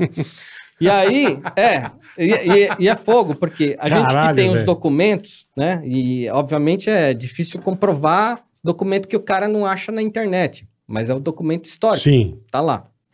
Então, é, o que que acontece? Os Wright, eles fizeram ah, um voo, voo. deles em 1908. O que acontece é que eles dizem que fa- faziam voo desde 1903. Eles dizem. Qual é a comprovação científica? Nenhuma. O que eles tinham na época... Era isso aqui, ó. Caralho, o cara trouxe a compra Trouxe a porra toda. É, ele trouxe da é Sandis. o Museu do Louvre Ele na, trouxe a na, bolsa da Sandis. na porra da Lembra da da- Sandis, Bola? Sandis, cara. ele, lembra- ele trouxe na bolsa da Sandis. Aí, ó. tá bom, tá aqui, ó. O que, o que é mostrado para o povo americano, e obviamente para o mundo, porque o americano ele tem um, um poder de influência absurdo, né? Sim, sim. É essa foto aqui. Tá lá, a câmera tá pegando, né? Essa é a foto. A famosa foto do primeiro voo do mundo em 1903. Só que se você pega os registros da época, essa foto nunca apareceu. Ela não apareceu em 1903. Ela só apareceu muito após dos voos de Santos Dumont. Então, qual que é a comprovação científica? Zero. Se você não provou na época dos Ó. acontecimentos, é, o VAR. Chama o VAR, caralho. Chama o VAR. Os E- americanos não querem chamar o VAR. Não, e, e sabe o que é interessante? Que você, quan- Mas quando o você tio, tá, começa... ra- o tio tá arrastando no chão quase, né? É, é, tá uns dois palmos do, do chão. Eu, eu acredito, como essas, essa foto foi, é, foi datada por biógrafos romancistas do- dos Wright, eles podem pôr a data que eles quiserem. Sim, mas para mim, essa lógico. foto apareceu após o voo de Dumont. Então, não tem significado prático Então, na ciência. Pelo o, método o, o científico, Santos Dumont voou primeiro primeiro. mesmo. sem Por dúvida. quanto tempo e por, por quanto tempo no ar e quantos metros? Ele voou 220 metros em 21 segundos e meio, lá em Bagatelle, na França, diante de público, diante de jornalistas, Não, e juízes, tirou do chão, não é que ele, Ele meteu, voou. meteu da pedra e pulou de paraquedas, metros de altura. né? Ele, ele fez um voo, Ele comprovadamente, numa época em que ninguém conseguia fazer um voo de 10 metros, ele fez um voo de 220 metros. Pô, Então, assim. Existia um concurso em que os próprios irmãos Wright foram chamados para participar. Aham. Ó, se vocês têm um avião, porque eles divulgavam que eles tinham, mas eles nunca mostravam. Eles diziam que era secreto porque estavam aguardando a patente deles. Só que o interessante é que a patente deles ficou pronta um pouco antes do voo de Santos Dumont, que está aqui. Eles realmente são donos da patente do que eles chamam um avião. Isso aqui não é a patente original, tá? Isso aqui é uma cópia, Bom, que bom. tá? Ia ser do caralho. Essa aqui você compra no eBay aí por 3 dólares e vem até no papel amarelado aqui. E essa patente prova que o que eles tinham não era um avião, era um planador. É que não tem motor, isso que eu tô vendo sem aqui. motor. Não tem motor? E planador já existia há muito tempo. Já existia em 1800 e nada, já tinha planador. Tinha gente que se atirava do morro. Sim, umas asa com delta plan- velha Sim, lá. sim. é. sim, sim. Então, É. na verdade, isso aqui não é uma prova de uma patente de avião, porque o grande segredo na época era você misturar, fazer a junção de um motor com capacidade de levantar qualquer máquina O aérea. bagulho é avião que tem motor, e- cara. E da dirigibilidade. Tudo isso era importante mostrar. E o primeiro que fez isso foi Santos Dumont em 1906. Então, é, o que eu cos- costumo contestar é que a única prova de voo dos Wright não é isso como a internet diz. A internet diz uma mentira. Ela fala, ó, esse é o voo de 1903. Não há qualquer registro histórico dessa foto Ah, ter você pode aparecido em falar que foi em 1903. 1612. Tem uma foto aí, Eu foda-se. comprei. No próprio eBay você compra um CD-ROM que tem todos os jornais em que apareceram os irmãos Wright, de 1901 a 1910. Você tem, recebe o clipping lá. Você, no, C- no CD-ROM você abre, tem todos os arquivos. Você começa a coletar ali todos os materiais, você não vê uma única foto do avião deles. Caralho, meu. E quando o Santos Dumont voou, apareceu em todos os jornais da época. Então era Sim. Então, quando os irmãos Wright voaram, o que apareceu foi só notícia. Era não isso aqui, tinha ó. foto, não tinha porra É, nenhuma. A foto que tinha era de um planador, dele jogando do morro sem, sem motor. Então, o que eu costumo dizer, quando eu vejo um brasileiro contestando, né? Ah, não, mas os irmãos Wright era catapulta. Catapulta até pedra voa, né? Eu falo, não, Catapulta até pedra Na voa, verdade, isso verdade. daí é uma jogada para você acreditar que aconteceu um voo em 1903. Mas o fato histórico diz que não dá para saber se aconteceu algum voo em É, 1903. não existe nada. Não tem prova, não tem Não nada. tem. Não, não tem Não nada tem. catalogado. Pronto, que na tem data. é Não tem. três testemunhas que é parente deles, amigo É. deles e Eu posso falar que eu voei em Exatamente. 1903 e... E olha só como é interessante, como a prova se auto é, se proclama ali, né? O que é verdade e o que não é verdade. Em 1904 aconteceu uma feira nos Estados Unidos, que é a Feira Universal de Ciências, Aham.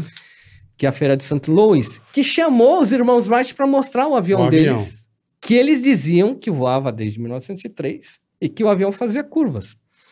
E nessa feira eles iam pagar um prêmio de 100 mil dólares, que na época dava para criar uma Boeing hoje. Porra. Era um prêmio absurdo. Que ano isso? 1904, o presidente Roosevelt deu o prêmio numa cidade vizinha dos irmãos Wright, falou: vem aqui e mostra. Mostra pra nós. E eles não foram. E Arregaram. aí, em 1907, o governo americano, depois de ler tantos artigos dos irmãos Wright e nada de, de uma foto de um, de um voo, falou assim: olha, a gente vai abrir um contrato internacional para um voo para quem mostrar um voo. Se vocês Aham, não vierem lógico. aqui mostrar, a gente Lógico, vai caralho. pegar outro. E eles não foram de novo. Ou seja, sempre eles tinham prêmios absurdos para poder mostrar um voo. Mas nunca E ia. mesmo após sair a patente deles, eles continuavam não mostrando. Então, essa desculpa da patente também não era um- uma desculpa que você valida na cronologia. Uma patente do planador, você tá dizendo. Né? Era a patente de um planador. É, cara. Então o Santos segredo- Dumont é o pai da É aviação. ele mesmo. Ele foi o primeiro cara a identificar um motor suficien- suficientemente leve e potente, colocou num avião e conseguiu dar dirigibilidade. Decolou, é. decolou do próprio solo, fez isso em público, ganhou o prêmio, doou o valor do prêmio para os pobres de Paris, que ele fazia muito isso, ele era muito generoso, e ele não queria a patente. Ele, inclusive, abria os projetos dele, era o open source total. Open source é, É. bom quando o cara é assim, né? Então, ele fazia isso em prol da ciência. Foda, né? Que visão, né, brother? E é por isso que a gente tem que agradecer que nós realmente tivemos heróis na nossa história. Porra. E eu quero contemplar isso no, no meu voo ao espaço. Que legal, levar alguma cara, lembrança de Santos Dumont É. para lembrar Que o legal. brasileiro, né? Boa. O orgulho Outro cara brasileiro. foda também foi que eu, que eu tive a oportunidade de ir no museu dele foi o, o- o Leonardo da Vinci, né, cara? Porque o Santos Dumont, ele não inventou. Ele fez várias invenções. Sim. Várias. Sim. Várias. Várias. Ele era um inventor, né? Ele era Puta inventor. inventor. Ele era... Puta Ele era inventor, o Santos. Que Genial. mais? Diga algumas coisas que ele inventou. Bom, para começar, ele criou que o relógio a de navegabilidade aérea. Hã? Tá? Então, antes mesmo do avião, é, o que existiam na época eram balões. E os balões, todo mundo sabia que você decolava e estava lá exposto ao O vento, vento, não sabia é. onde ia Pra parar. onde ia parar? E ele já começou a desenvolver os primeiros balões dele. Olha ele 14 voando. Olha que interessante. Alto pra caralho, velho. É. Os Wright, pô, relando o cu no chão, velho. Não, saiu em todos os jornais da E, época. ó, e tem motor, você vê a hélice e o caralho. Não, e sabe o que é interessante? Quando saiu isso em todos os Avião jornais do mundo inteiro, os Wright mandaram uma carta pro dono da, da principal publicação na época de aviação, que era basicamente focada em balonismo e dos primórdios dos projetos aéreos, que se chamava L'Aérophile, era uma publicação francesa. Os Wright mandaram uma carta dizendo assim: gostaríamos de todos os detalhes do avião dessa pessoa que vocês dizem que voaram, Aham. e gostaríamos que vocês nos dessem 50 mil dólares para nós irmos aí mostrar o nosso avião. Entendi. Só que 50 mil Eles querem o dólares detalhe e os 50 euros pra construir o negócio. para construir. É, uns puta migué, esses Wright, né? Esse, esse avião ainda existe? Não, original? Não, o original não existe. O que nós Não temos existe hoje é esse uma avião. réplica. Não, mas não existe esse avião? Não, não, sobrou. Sobrou Pra o que você ter uma dele? ideia, como ele era um tem híbrido uma, né? do primeiro projeto que Pô, não saiu guardaram do, primeiro, do caralho? dirigível para o avião, você vê que o Santos Dumont ia de pé. E é de o pé, é cockpit verdade. era uma cesta de balão, olha só. que incrível, né? Caralho. Então, é, ele tinha uma roda de bicicleta que era a direção aqui, né? que Ajudava ele a- É. a, controlar o leme. Então, é, o que existe é essa cesta de- Eu, eu do que balão ainda. moleque. Eu sempre, É, eu sempre achei que essa porra era um balão, era um avião ao contrário. Aonde tá esse, avi- essa avião, peça? ele- esse avião foi destruído. É, essa cesta hoje é um, é um mistério, porque ela fica passeando em diversas áreas na- do Comar, né, da, da Força Aérea. Então, eu Ah, não sei, tá no Brasil. tá no Brasil. Ah, não tá lá Eu na não sei França. agora onde é que tá? Tava no quarto Comar, que era aqui na Vila Mariana, pertinho da gente, aí agora não existe mais quarto Comar, não sei o que que virou. E eu sempre quero saber o que acontece das peças e a gente procura material falando É. sobre para onde foi, fala se está na reserva. Então tá em algum depósito aí da Você já foi na casa Santos Dumont? Eu- infelizmente eu fui duas vezes, as duas vezes estava fechado. Puta lá na. Encantada, em Petrópolis. É, em Petrópolis, né, Bola? É. Eu já fui, eu já não- fui lá na casa não Santos Dumont. Quando era moleque, né? É. Tinha aquelas excursões aí, tinha que ir na casa Santos Dumont, tem a É. banheirinha. Isso. Porque ele Eu, fez. eu conheço bem, assim, mesmo por matéria Digitalmente. virtual, digitalmente, mas Você que é um estudioso É. dele, Marcão, o 14 bis tem algum significado? Por que esse nome? tá. Eu não É, sei existia mesmo. um ele balão. gostava de chocolate, aí Ah, tinha o bis. 14 Ah, bis, ele puta merda, que do caralho. já tinha chocolate. Entendi, na época. né? Meu 14 E na bis, França. ele, caralho, eu levei Na 14 França, bis é. pra desenhar e eu... Entendi. Foi rápido ele. Foi. É, Comeu o- 14 o- bis. Ele criou um dirigível que era o número 14. Esse era o nome do dirigível dele. Tá. Ele dava número, né? Os dirigíveis que ele ia lançando. E aí, quando surgiu um prêmio para criar o primeiro mais pesado que o ar, ou nos Estados Aham. Unidos dizem mais denso que o ar, enfim, cada país tem um nome para dizer, mas o, o aeroplano estava nascendo, ele estava hibernando. Ele pegou o 14 bis e para testar se ele estava equilibrado, ele pendurou o 14 bis nesse o, o aeroplano, no Aham. caso, nesse balão No número 14. 14. E aí chamou ele de Ah, de 14 bis. Mas era só para fazer o teste. Depois que ele testou que ele ficava estável no ar, que batia um ventinho ali, ele não trepidava Tá. nada, estava perfeito, o equilíbrio, Entendi. o centro de gravidade dele estava coerente. Ele não tava falou- muito criativo, né? ele falou: opa, então esse vai se chamar 14 bis, né? O dirigível que ajudou. 14, É, entendi. Exatamente. Então, é só por causa disso mesmo.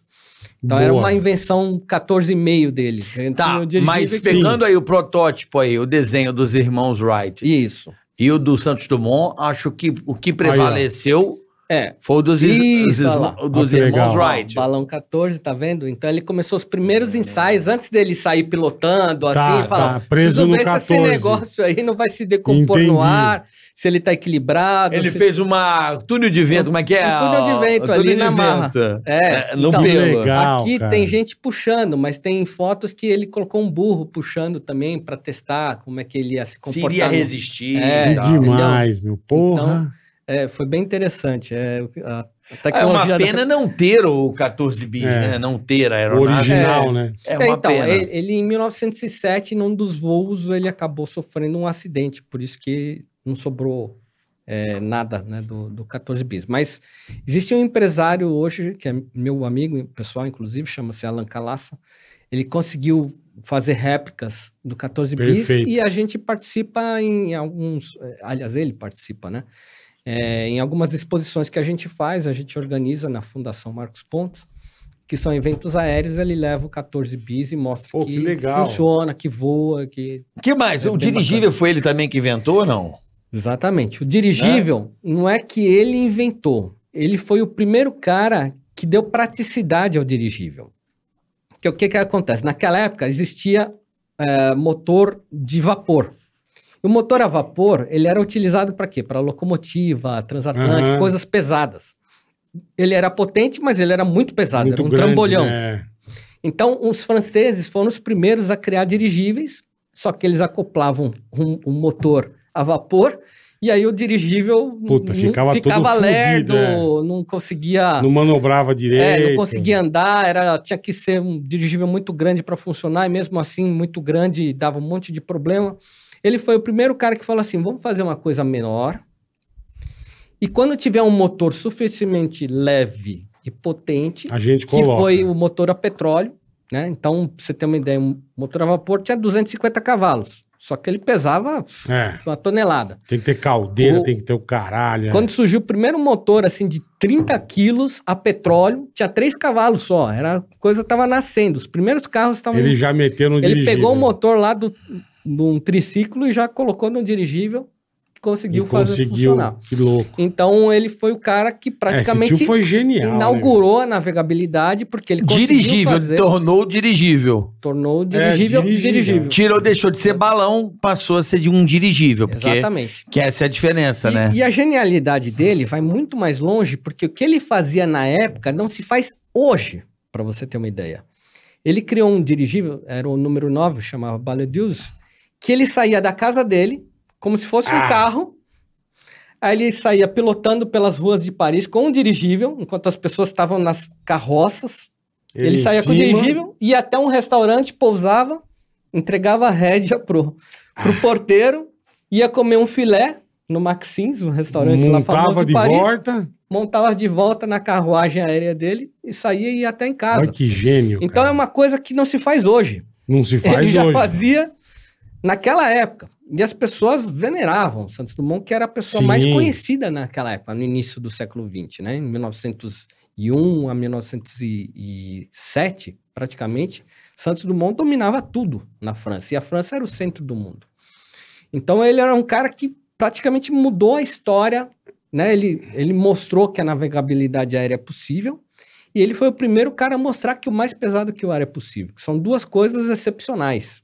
Que eram duas coisas que todo mundo considerava impossível. Dar dirigibilidade a um balão e conseguir fazer um Porra. aeroplano que é, imagina assim, é, você chegar para uma pessoa daquela época onde a maioria das ruas ainda eram acesas por lampião, existia energia elétrica, mas É. a maioria era lampião ainda, você falar assim, ah, não, vou fazer é, cabos, ferro, aço e alumínio levitar. E a pessoa falava assim, cara, É, você cê é, é muito louco. Isso é mágico, é. Então, ele conseguiu provar que era possível. Que demais. E né? aí, isso que é o, o excepcional, você mostrar que é um- era um brasileiro, ele encontrou as condições ideais para construir tudo isso lá na França, porque Uhum. na França que se desenvolviam os motores, era praticamente ou na Inglaterra, ou na França, ou na Alemanha, estavam nascendo os motores. Já a Mercedes-Benz estava nascendo É. naquela época, Verdade. chamava Daimler Volkswagen, Daimler, alguma coisa assim.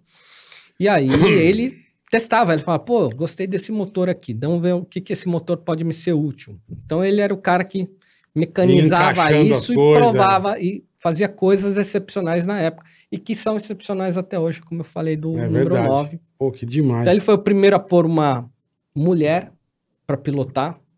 A primeira mulher do mundo que pilotou Foi com um ele. dirigível foi no dirigível dele. né? Então, até então, existia ainda preconceito com as mulheres. Ele já tinha esse Puta, também. O, tiozinho genial, até o open né? source estava também nessa coisa aí da, da lacração, né? Vamos lá. Não, É. mulher pode, assim como homem, não sei o quê, ele, ele ia lá e, e fazia tudo isso. Fudido, Então, ele porra. pegou em 1903, a primeira mulher a pilotar um objeto voador foi com o professor, Graças primeiro professor aéreo do mundo, Santos Graças Dumont. ao Santos Dumont. Porra.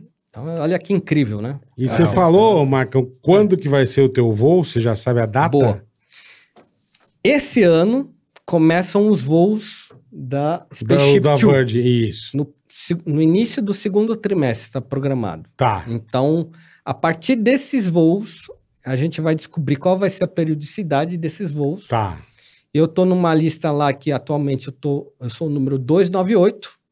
Então, eu sou um dos primeiros, assim, são 700 a 800 pessoas que estão nessa lista. Tá. Eu tô ali num- Quanto num- custa? No meio- de elite ali que tá. É Quanto uma, é custa uma pra ir? grana. Hoje, se você for comprar um ticket com a nossa agência, custa 450 mil dólares e esse voo é tabelado. Mundial é esse Tá. o valor, 450 mil dólares. É, se você for comprar conosco, for comprar com uma agência americana ou alemã, tanto faz, o, o preço é esse. A diferença é para quem vai Sim, comissão. Se sim. é para o alemão, se é, Agora, se é para o brasileiro. pra quem quiser, vamos supor, pra te achar, compra onde, como é que faz? Site agenciamarcospontes.com.br Agência Marcos.com. Legal. Legal. e Do fala caralho. diretamente comigo que eu sou Do responsável caralho. comercial. Então hoje eu levo pessoas para voar de caça, fazer voo em microgravidade, Porra, levo para assistir legal, chuva de irmão. meteoros, levo para assistir eclipse solar. Então eu viajo o mundo inteiro praticamente fazendo coisas Porra, que que demais. a maioria das meu. agências nem imaginam que existem. Imaginam, é. Levo para passear de submarino, pilotar tanque Ah. de guerra. É, que você imaginar, que Puta a tua imaginação pariu. pensar Que demais, irmão. então, eu, esse, agora, esses tanques que estão sendo usados na Ucrânia, eu já pilotei, né? Eu pilotei, inclusive, o T-14 Armada, que é um tanque que nem foi para a Ucrânia. É o, é o tanque mais moderno que existe no mundo, que é de quarta geração. Ele é um tanque que abate os tanques, né? Então, eu vejo assim... Puta, que legal. Às vezes eu vejo cara. algumas matérias no jornal falando do Leopard, que a Alemanha É, está que é um entregando, tanque, que é um é. baita tanque. Eu falo, meu, mas não é um baita tanque. O Leopard está numa categoria abaixo do T-14 Armada. E o T-14 Armada eu fazia turismo com esse, com esse tanque. Puta, que Então- demais, irmão. Porra. Então, para você ter uma ideia, é, é um tanque que ele identifica, inclusive, a- os lançadores do tanque adversário e ele abate no meio curso. Então, ele é indestrutível. do É caralho. que nem os F-22 invisíveis. Você, pelo americanos. visto, curte. é, Aventuras. Não, não, curte Coisas- essa coisa bélica, assim. é, Eu não entendo. Eu, eu, eu li Né? bastante já. É, sobre, porra, na época dos Patriots, né? Que Sim. era. Ah, os mísseis lá. É, essa, essa. Como é que eu poderia chamar? Material bélico, né? É. É, equipamentos bélicos. É, Eu tenho medo disso aí hoje, tô viu, Bola? com tudo isso daí, na verdade. Né? Eu tô, Medo? eu tô com muito medo, cara. Do quê? Eu acho que tá Da todo guerra? mundo muito armado aí, com muita tecnologia, pra fazer uma cagada. Tá. Infelizmente o mundo tá de eu tô ponta cabeça. preocupado. É, a gente percebe, né? Não sei por que motivo os Estados Unidos andam cutucando demais a China. Tô até achando a China paciente demais com, com os americanos. Com os cutucos. Também tá cutucando demais os russos. Os russos não gostam de ser cutucados. Eles são ursos mesmo. Eles, Mas a Rússia não tá pra meio, meio morta ou a. Rússia só esconde o Então, jogo? Aí que tá. Porque fala que tá tudo Se podre, tudo se você assiste CNN, que é americana, vai falar, os russos estão perdendo a guerra, que é- eles acabaram de perder isso, perder aquilo. Se você olhar na prática, um terço da Ucrânia já é russa. É. Eles perderam o quê? Eles não perderam nada, eles só estão avançando. E eles não estão usando os principais armamentos deles, que são o Sukhoi 57, que é o avião invisível deles, está lá. Nem tiraram do chão, está lá só para proteger o território russo.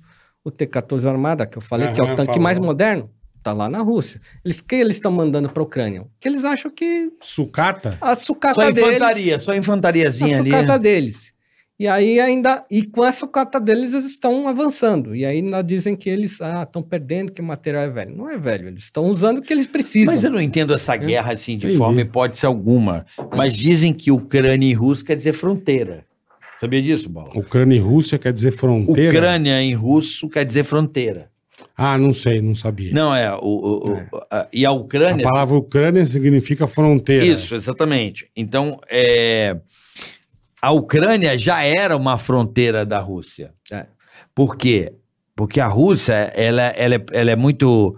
Ela é preocupada porque, geograficamente falando, ela é muito desprotegida. É muito fácil chegar na Rússia, chegar em Moscou, Hum. co- como os alemães, né? Sim. Na, na Segunda Na Guerra Segunda Mundial. Guerra. É, eles têm uma fronteira gigantesca. Não, né? e, A não, e, é- do e é- ela não é uma fronteira. É aberta. Ela é fácil de chegar, assim, Sim. entendeu? Hum. Então a Ucrânia é meio uma barreira deles, tá ligado? É. Pra Moscou. Mas isso não é bom? Sim, mas aí eles perderam essa autonomia. Ah, entendi. Eles entendi. perderam a autonomia do Eles território. querem ocupar de novo pra eles Ex- terem o poder. Exatamente. A Entendi. Ucrânia é como se fosse um. Porra, nós ganhamos isso aqui de território pra dar tempo. Entendi, entendi. pra, de a distância de Moscou, correto? Tô, É. falando, tô falando merda? Não, tá, tá certo. Eu, eu vou ampliar um pouco o assunto. Então vai. Essa coisa vem um pouco, vem da década de 90, quando caiu o muro lá. Perestroika, é, perestroika. Vixe, é mais. é, é, na época, realmente, que a União Soviética Aham. caiu. É, a Ucrânia praticamente ficava todo o berço tecnológico da União Soviética. Sim. A produção de aviões era lá, os Antonov, Antonov, é. né? As- a tecnologia das usinas nucleares ficava na Ucrânia. Chernobyl. Chernobyl. Então, os mísseis nucleares eram produzidos lá. Né? Então, praticamente, os submarinos, tudo que era de mais avançado e moderno da União. Soviética, Tava lá. ficava na Ucrânia.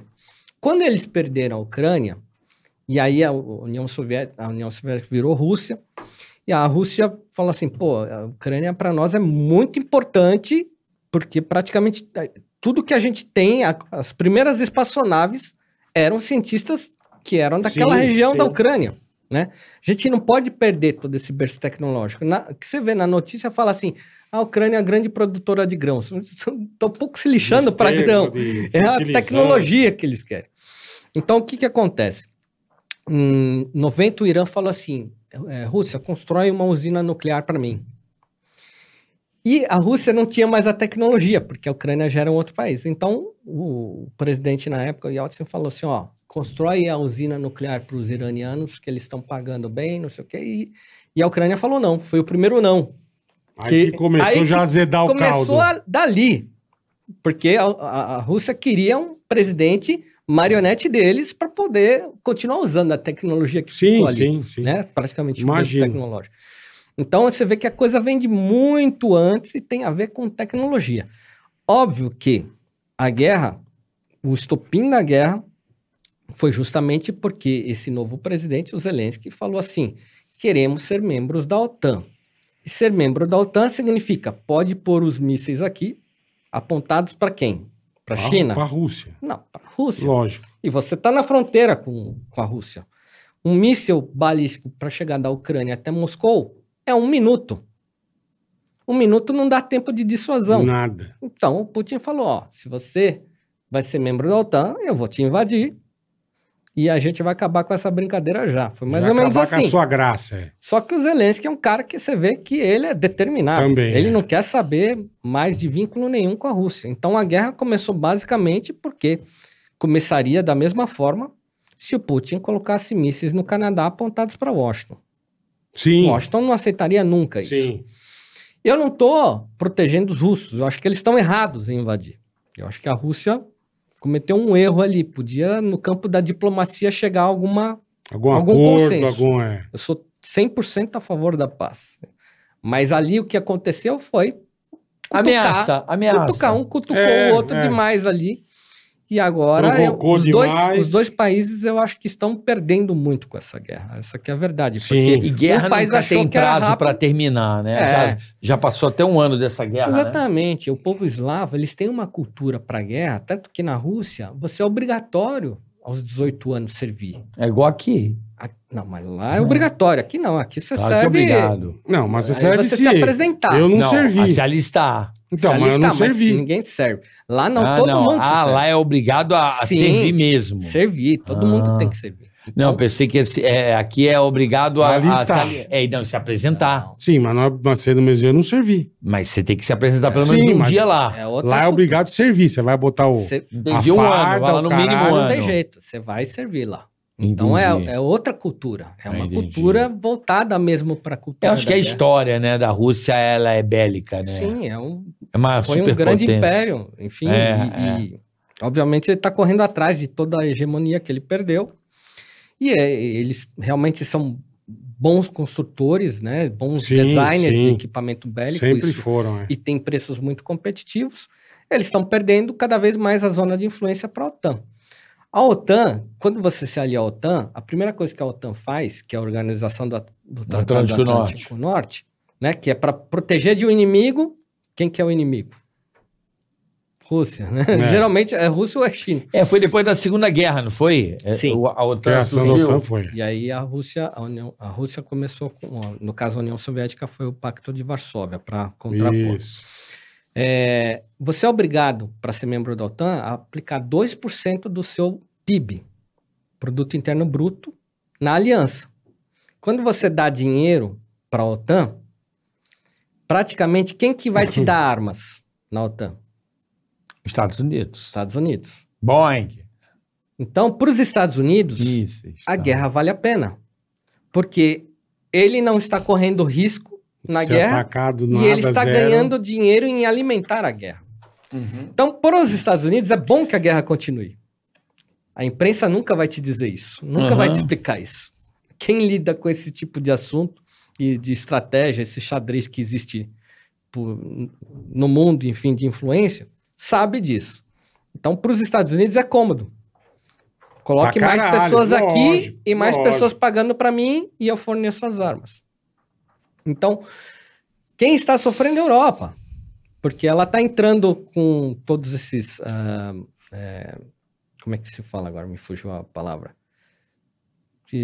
Não está não tá podendo Gás, comprar não tá- combustível. Não, não, ela tá cerceada de, de, de commodities. Me, me fugiu a palavra agora. Gás natural, commodities. Ela não está podendo comprar gás, não está podendo É. comprar gás russo. Ela tá Eles impedida. eram- é, exatamente. Eles eram grande, grandes. Porque isolaram, sim. isolaram a Rússia. Pronto. Sim. Tiraram do, do, do banco, tiraram de tudo. Então, hoje você, se você vê as notícias do, na Europa, o que está acontecendo lá, né? Os preços estão absurdos. Absurdo. é. né? Eles estão vivendo com a inflação como Crise há energética. mais de 40 anos. Eles não têm. É. é, desde a última guerra que eles não vivem uma situação como essa.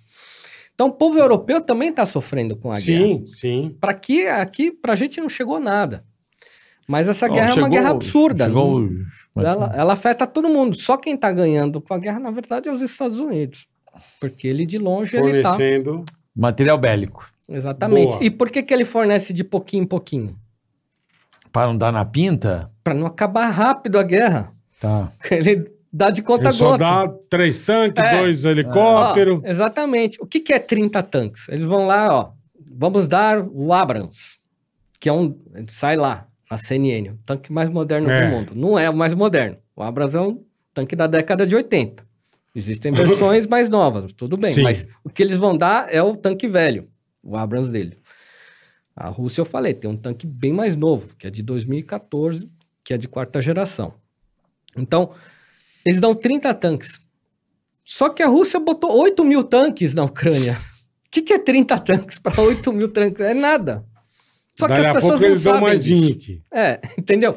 Então a ideia é, fica dando, Conta dando. gota. Eu fico isento, que eu não estou criando uma expectativa que eu vou acabar com a, a- a guerra amanhã, o Putin não fica bravo comigo, porque é pouquinho, é só conta gota. Ó, isso aqui dá para você, ó, Putin, dá para você destruir. 30, 30 tanques não é nada para você. E eu mantenho a guerra.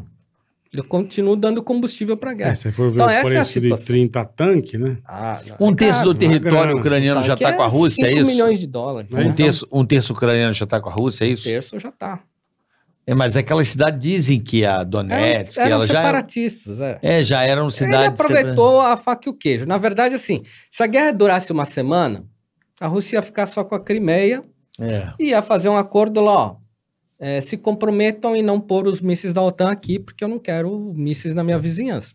E acabar aí. Mas à medida que a guerra continua, continua e vai gerando despesa para o governo russo, eles vão mudando os objetivos. Eles falam, opa, agora tá, a guerra está ficando cara, então peraí, eu vou querer um pedaço aqui, vou querer um pedaço ali. E é o que está acontecendo Sim. hoje, né? Porque tem que valer a pena. Ele não pode dizer que gastou toda essa dinheirama para nada, só para ter um, um Meu, tratado de... sumiu ó, dos noticiários a guerra. assim, Você ouviu muito É, pouco. Outro parou, dia teve um mesmo. ataque civil e tal. É, Mas- eles mostram quando tem cagada que a- acerta a turma. É, mas tá meio. A guerra continua, Sim. mas ela tá fora do- dos noticiários. Você tem É, notado isso? Dos, Paulo? dos- sim, não se fala tanto como falava antes, lógico. É. Eu- eu- Ao Tá vivo, fora dos imagem. holofotes, é. Tá fora do hype da- É, das é. imagens, assim. Então, eu não tenho. não dá, acertou um lugar que matou 15 crianças. Aí eles falam. É. Mas não é, é, todo eu- dia, não. Eu, eu- agora eles estão ah, começando a encher o saco da China. Dá para ver que ali está começando uma briga, porque Taiwan produz o quê? É um grande é, indústria de chips Chip. que é importante para a economia americana. Pra Praticamente caralho. todos os celulares Pra e, é caralho. e todos os É. equipamentos eletrônicos, eles se especializaram em chip. Como é que é o nome? Tem um nome isso aí, eles falam. Como é que é? É, meu Deus. Componentes. Como é que é, É, o nome do componentes? Eu é, esqueci o componente nome. que de eles falam. negócio. São componentes eletrônicos, a É, especialidade. É, é, mas tem um né? nome que eles falam. Os, os- não sei lá. Tem um nome que, que até o Paulo Guedes tentou trazer pra cá uma fábrica pra ver se montava aqui também. Seria maravilhoso. Não, não sei o que é porque componente. Como é que é, É. o nome, caralho? Componentes. Componentes. A gente está do lado da Esqueci o Bolívia, nome que é pro- poder Uhum. nos fornecer silício à vontade É. para produzir esses componentes, né? Eu acho que O Brasil tá- tem até a matéria-prima pra É, fazer. a gente né? ia produzir tecnologia. Ó, eu queria, antes que eu me esqueça, queria Boa. dar esses presentes aqui para vocês, Pô, aí que sim, é o meu Marcão. livro. Qual é o teu livro? Vê aí qual que é de cada O um. Céu Não É o Limite, É. uma aventura em busca dos sonhos. Isso. Esse é um livro, quase um livro é, coach, Esse né? é O teu, meu- Carica. de invertido, valeu, né? Boninho. A chance era Valeu. 50%, É. foi. Obrigado, irmão. É, então é... Semicondutor, Minha- já lembrei agora o nome, lembrei. Semicondutores. Eu fui escrever aqui, eu lembrei. Isso. Semicondutor. Então, olha só. A capa do livro é a minha foto na estratosfera, voando um caça russo. Então, tem a Eclipse aí, mostra aí como é que é a Eclipse, que foi importante, que foi a- a transformação, a minha mudança de vida, praticamente, né? A bifurcação que me tornou quem eu sou hoje, né? Um, de vendedor de cartão de visita para um vendedor de viagem espacial. Se vocês quiserem, Caralho. vocês conhecem muita gente aí com, com grana, podem me indicar aí para eu ajudar a realizar Cara, eu não essa- sabia nem que tinha também. isso. Que legal, irmão. Fechado. Obrigado, Ah. meu. Então, os voos começam Obrigado, esse ano cara. e isso é muito interessante, porque a gente vai poder mostrar na prática as coisas acontecendo. Não, mas você falou é tanta real. coisa, andar de submarino, andar de tanque. Porra. Sim. Onde que é? www?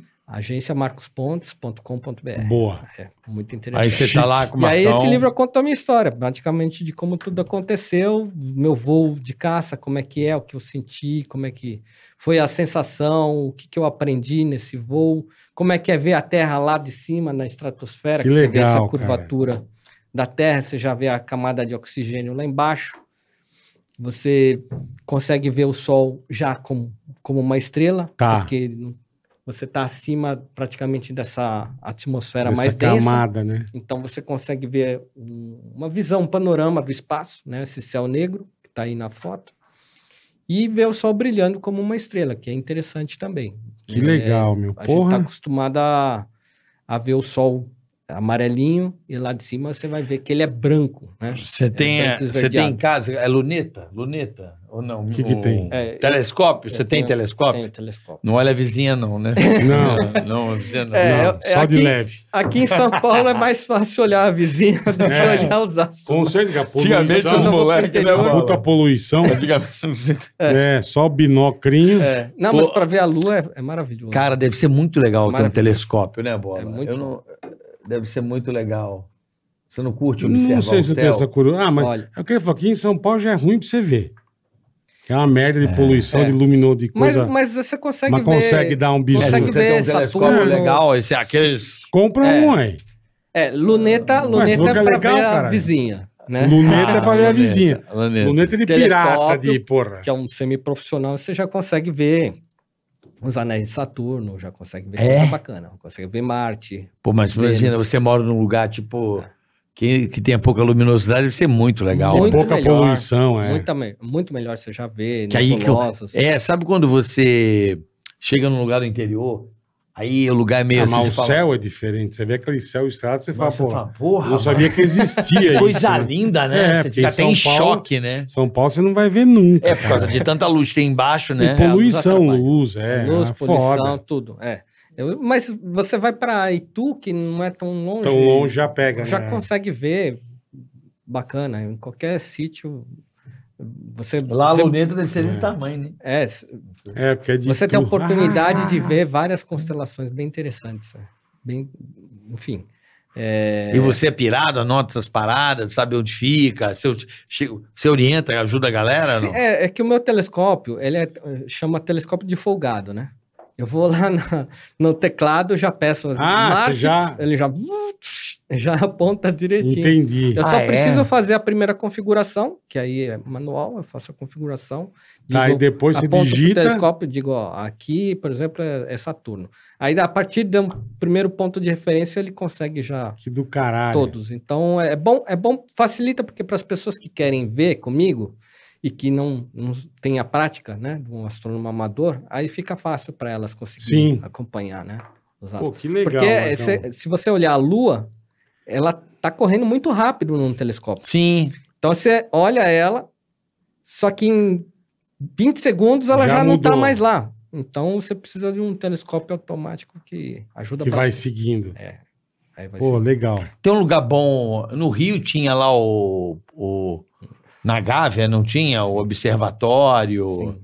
Em São Paulo tem algum, algum, algum observatório legal? Não, não é muito bom, né? Tem um aqui na, no Parque do Carmo, tem o planetário no Parque Ibirapuera. Pode ir lá no planetário. Pode ir lá, pode ir lá.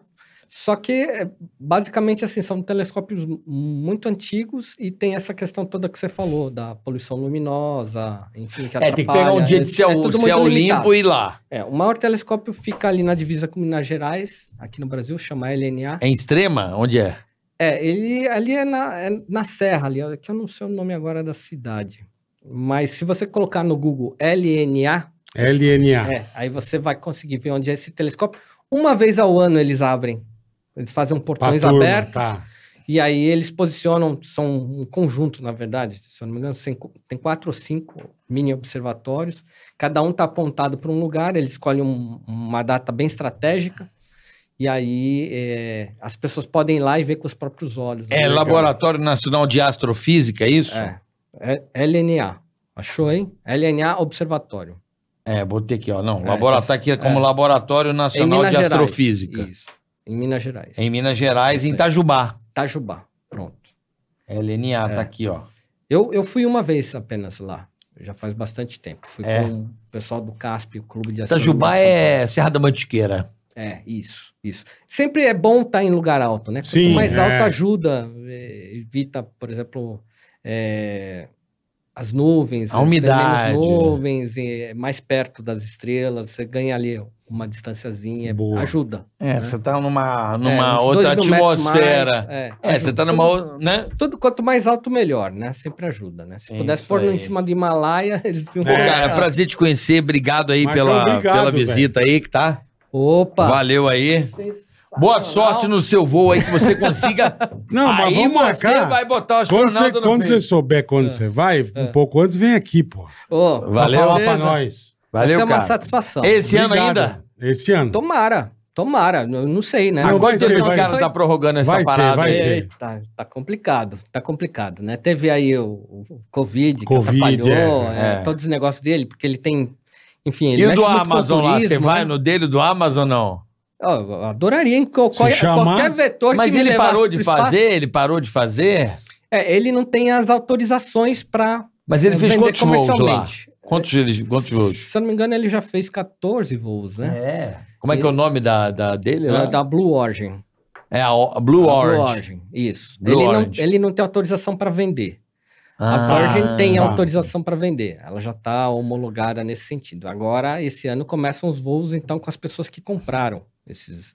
Então, você veja que a- o brasileiro eh, que voou, ele ganhou o voo, né? Aham. Não, eu Só sei, foi contemplado. Praticamente todo mundo que É. voou. Puta, você se matou de raiva, né? Não, De inveja, De falando ódio, é. não, claro que não. Eu, eu, Ficou na invejinha. Eu- Res- eu Rezou pro negócio cair. eu- imagina, É, eu, fico feliz. Democratizar o espaço é tudo que. Lógico. É, É minha o que você mais acredita. Quer. É o É meu, o que você mais quer, é cara. o meu propósito, é esse. É isso aí. Manda um abraço lá pro Marcos Ponte. Manda um Legal. abraço pro... É isso aí, rapaziada. Beijo. Um abraço e até o próximo O Tegaragati céu não é o limite, pessoal. O céu não é o limite. É isso aí. Tá aí no. O céu não é o limite. Ticaracast, ei, põe. Ticaracatica, ticatá. Ticaracatica,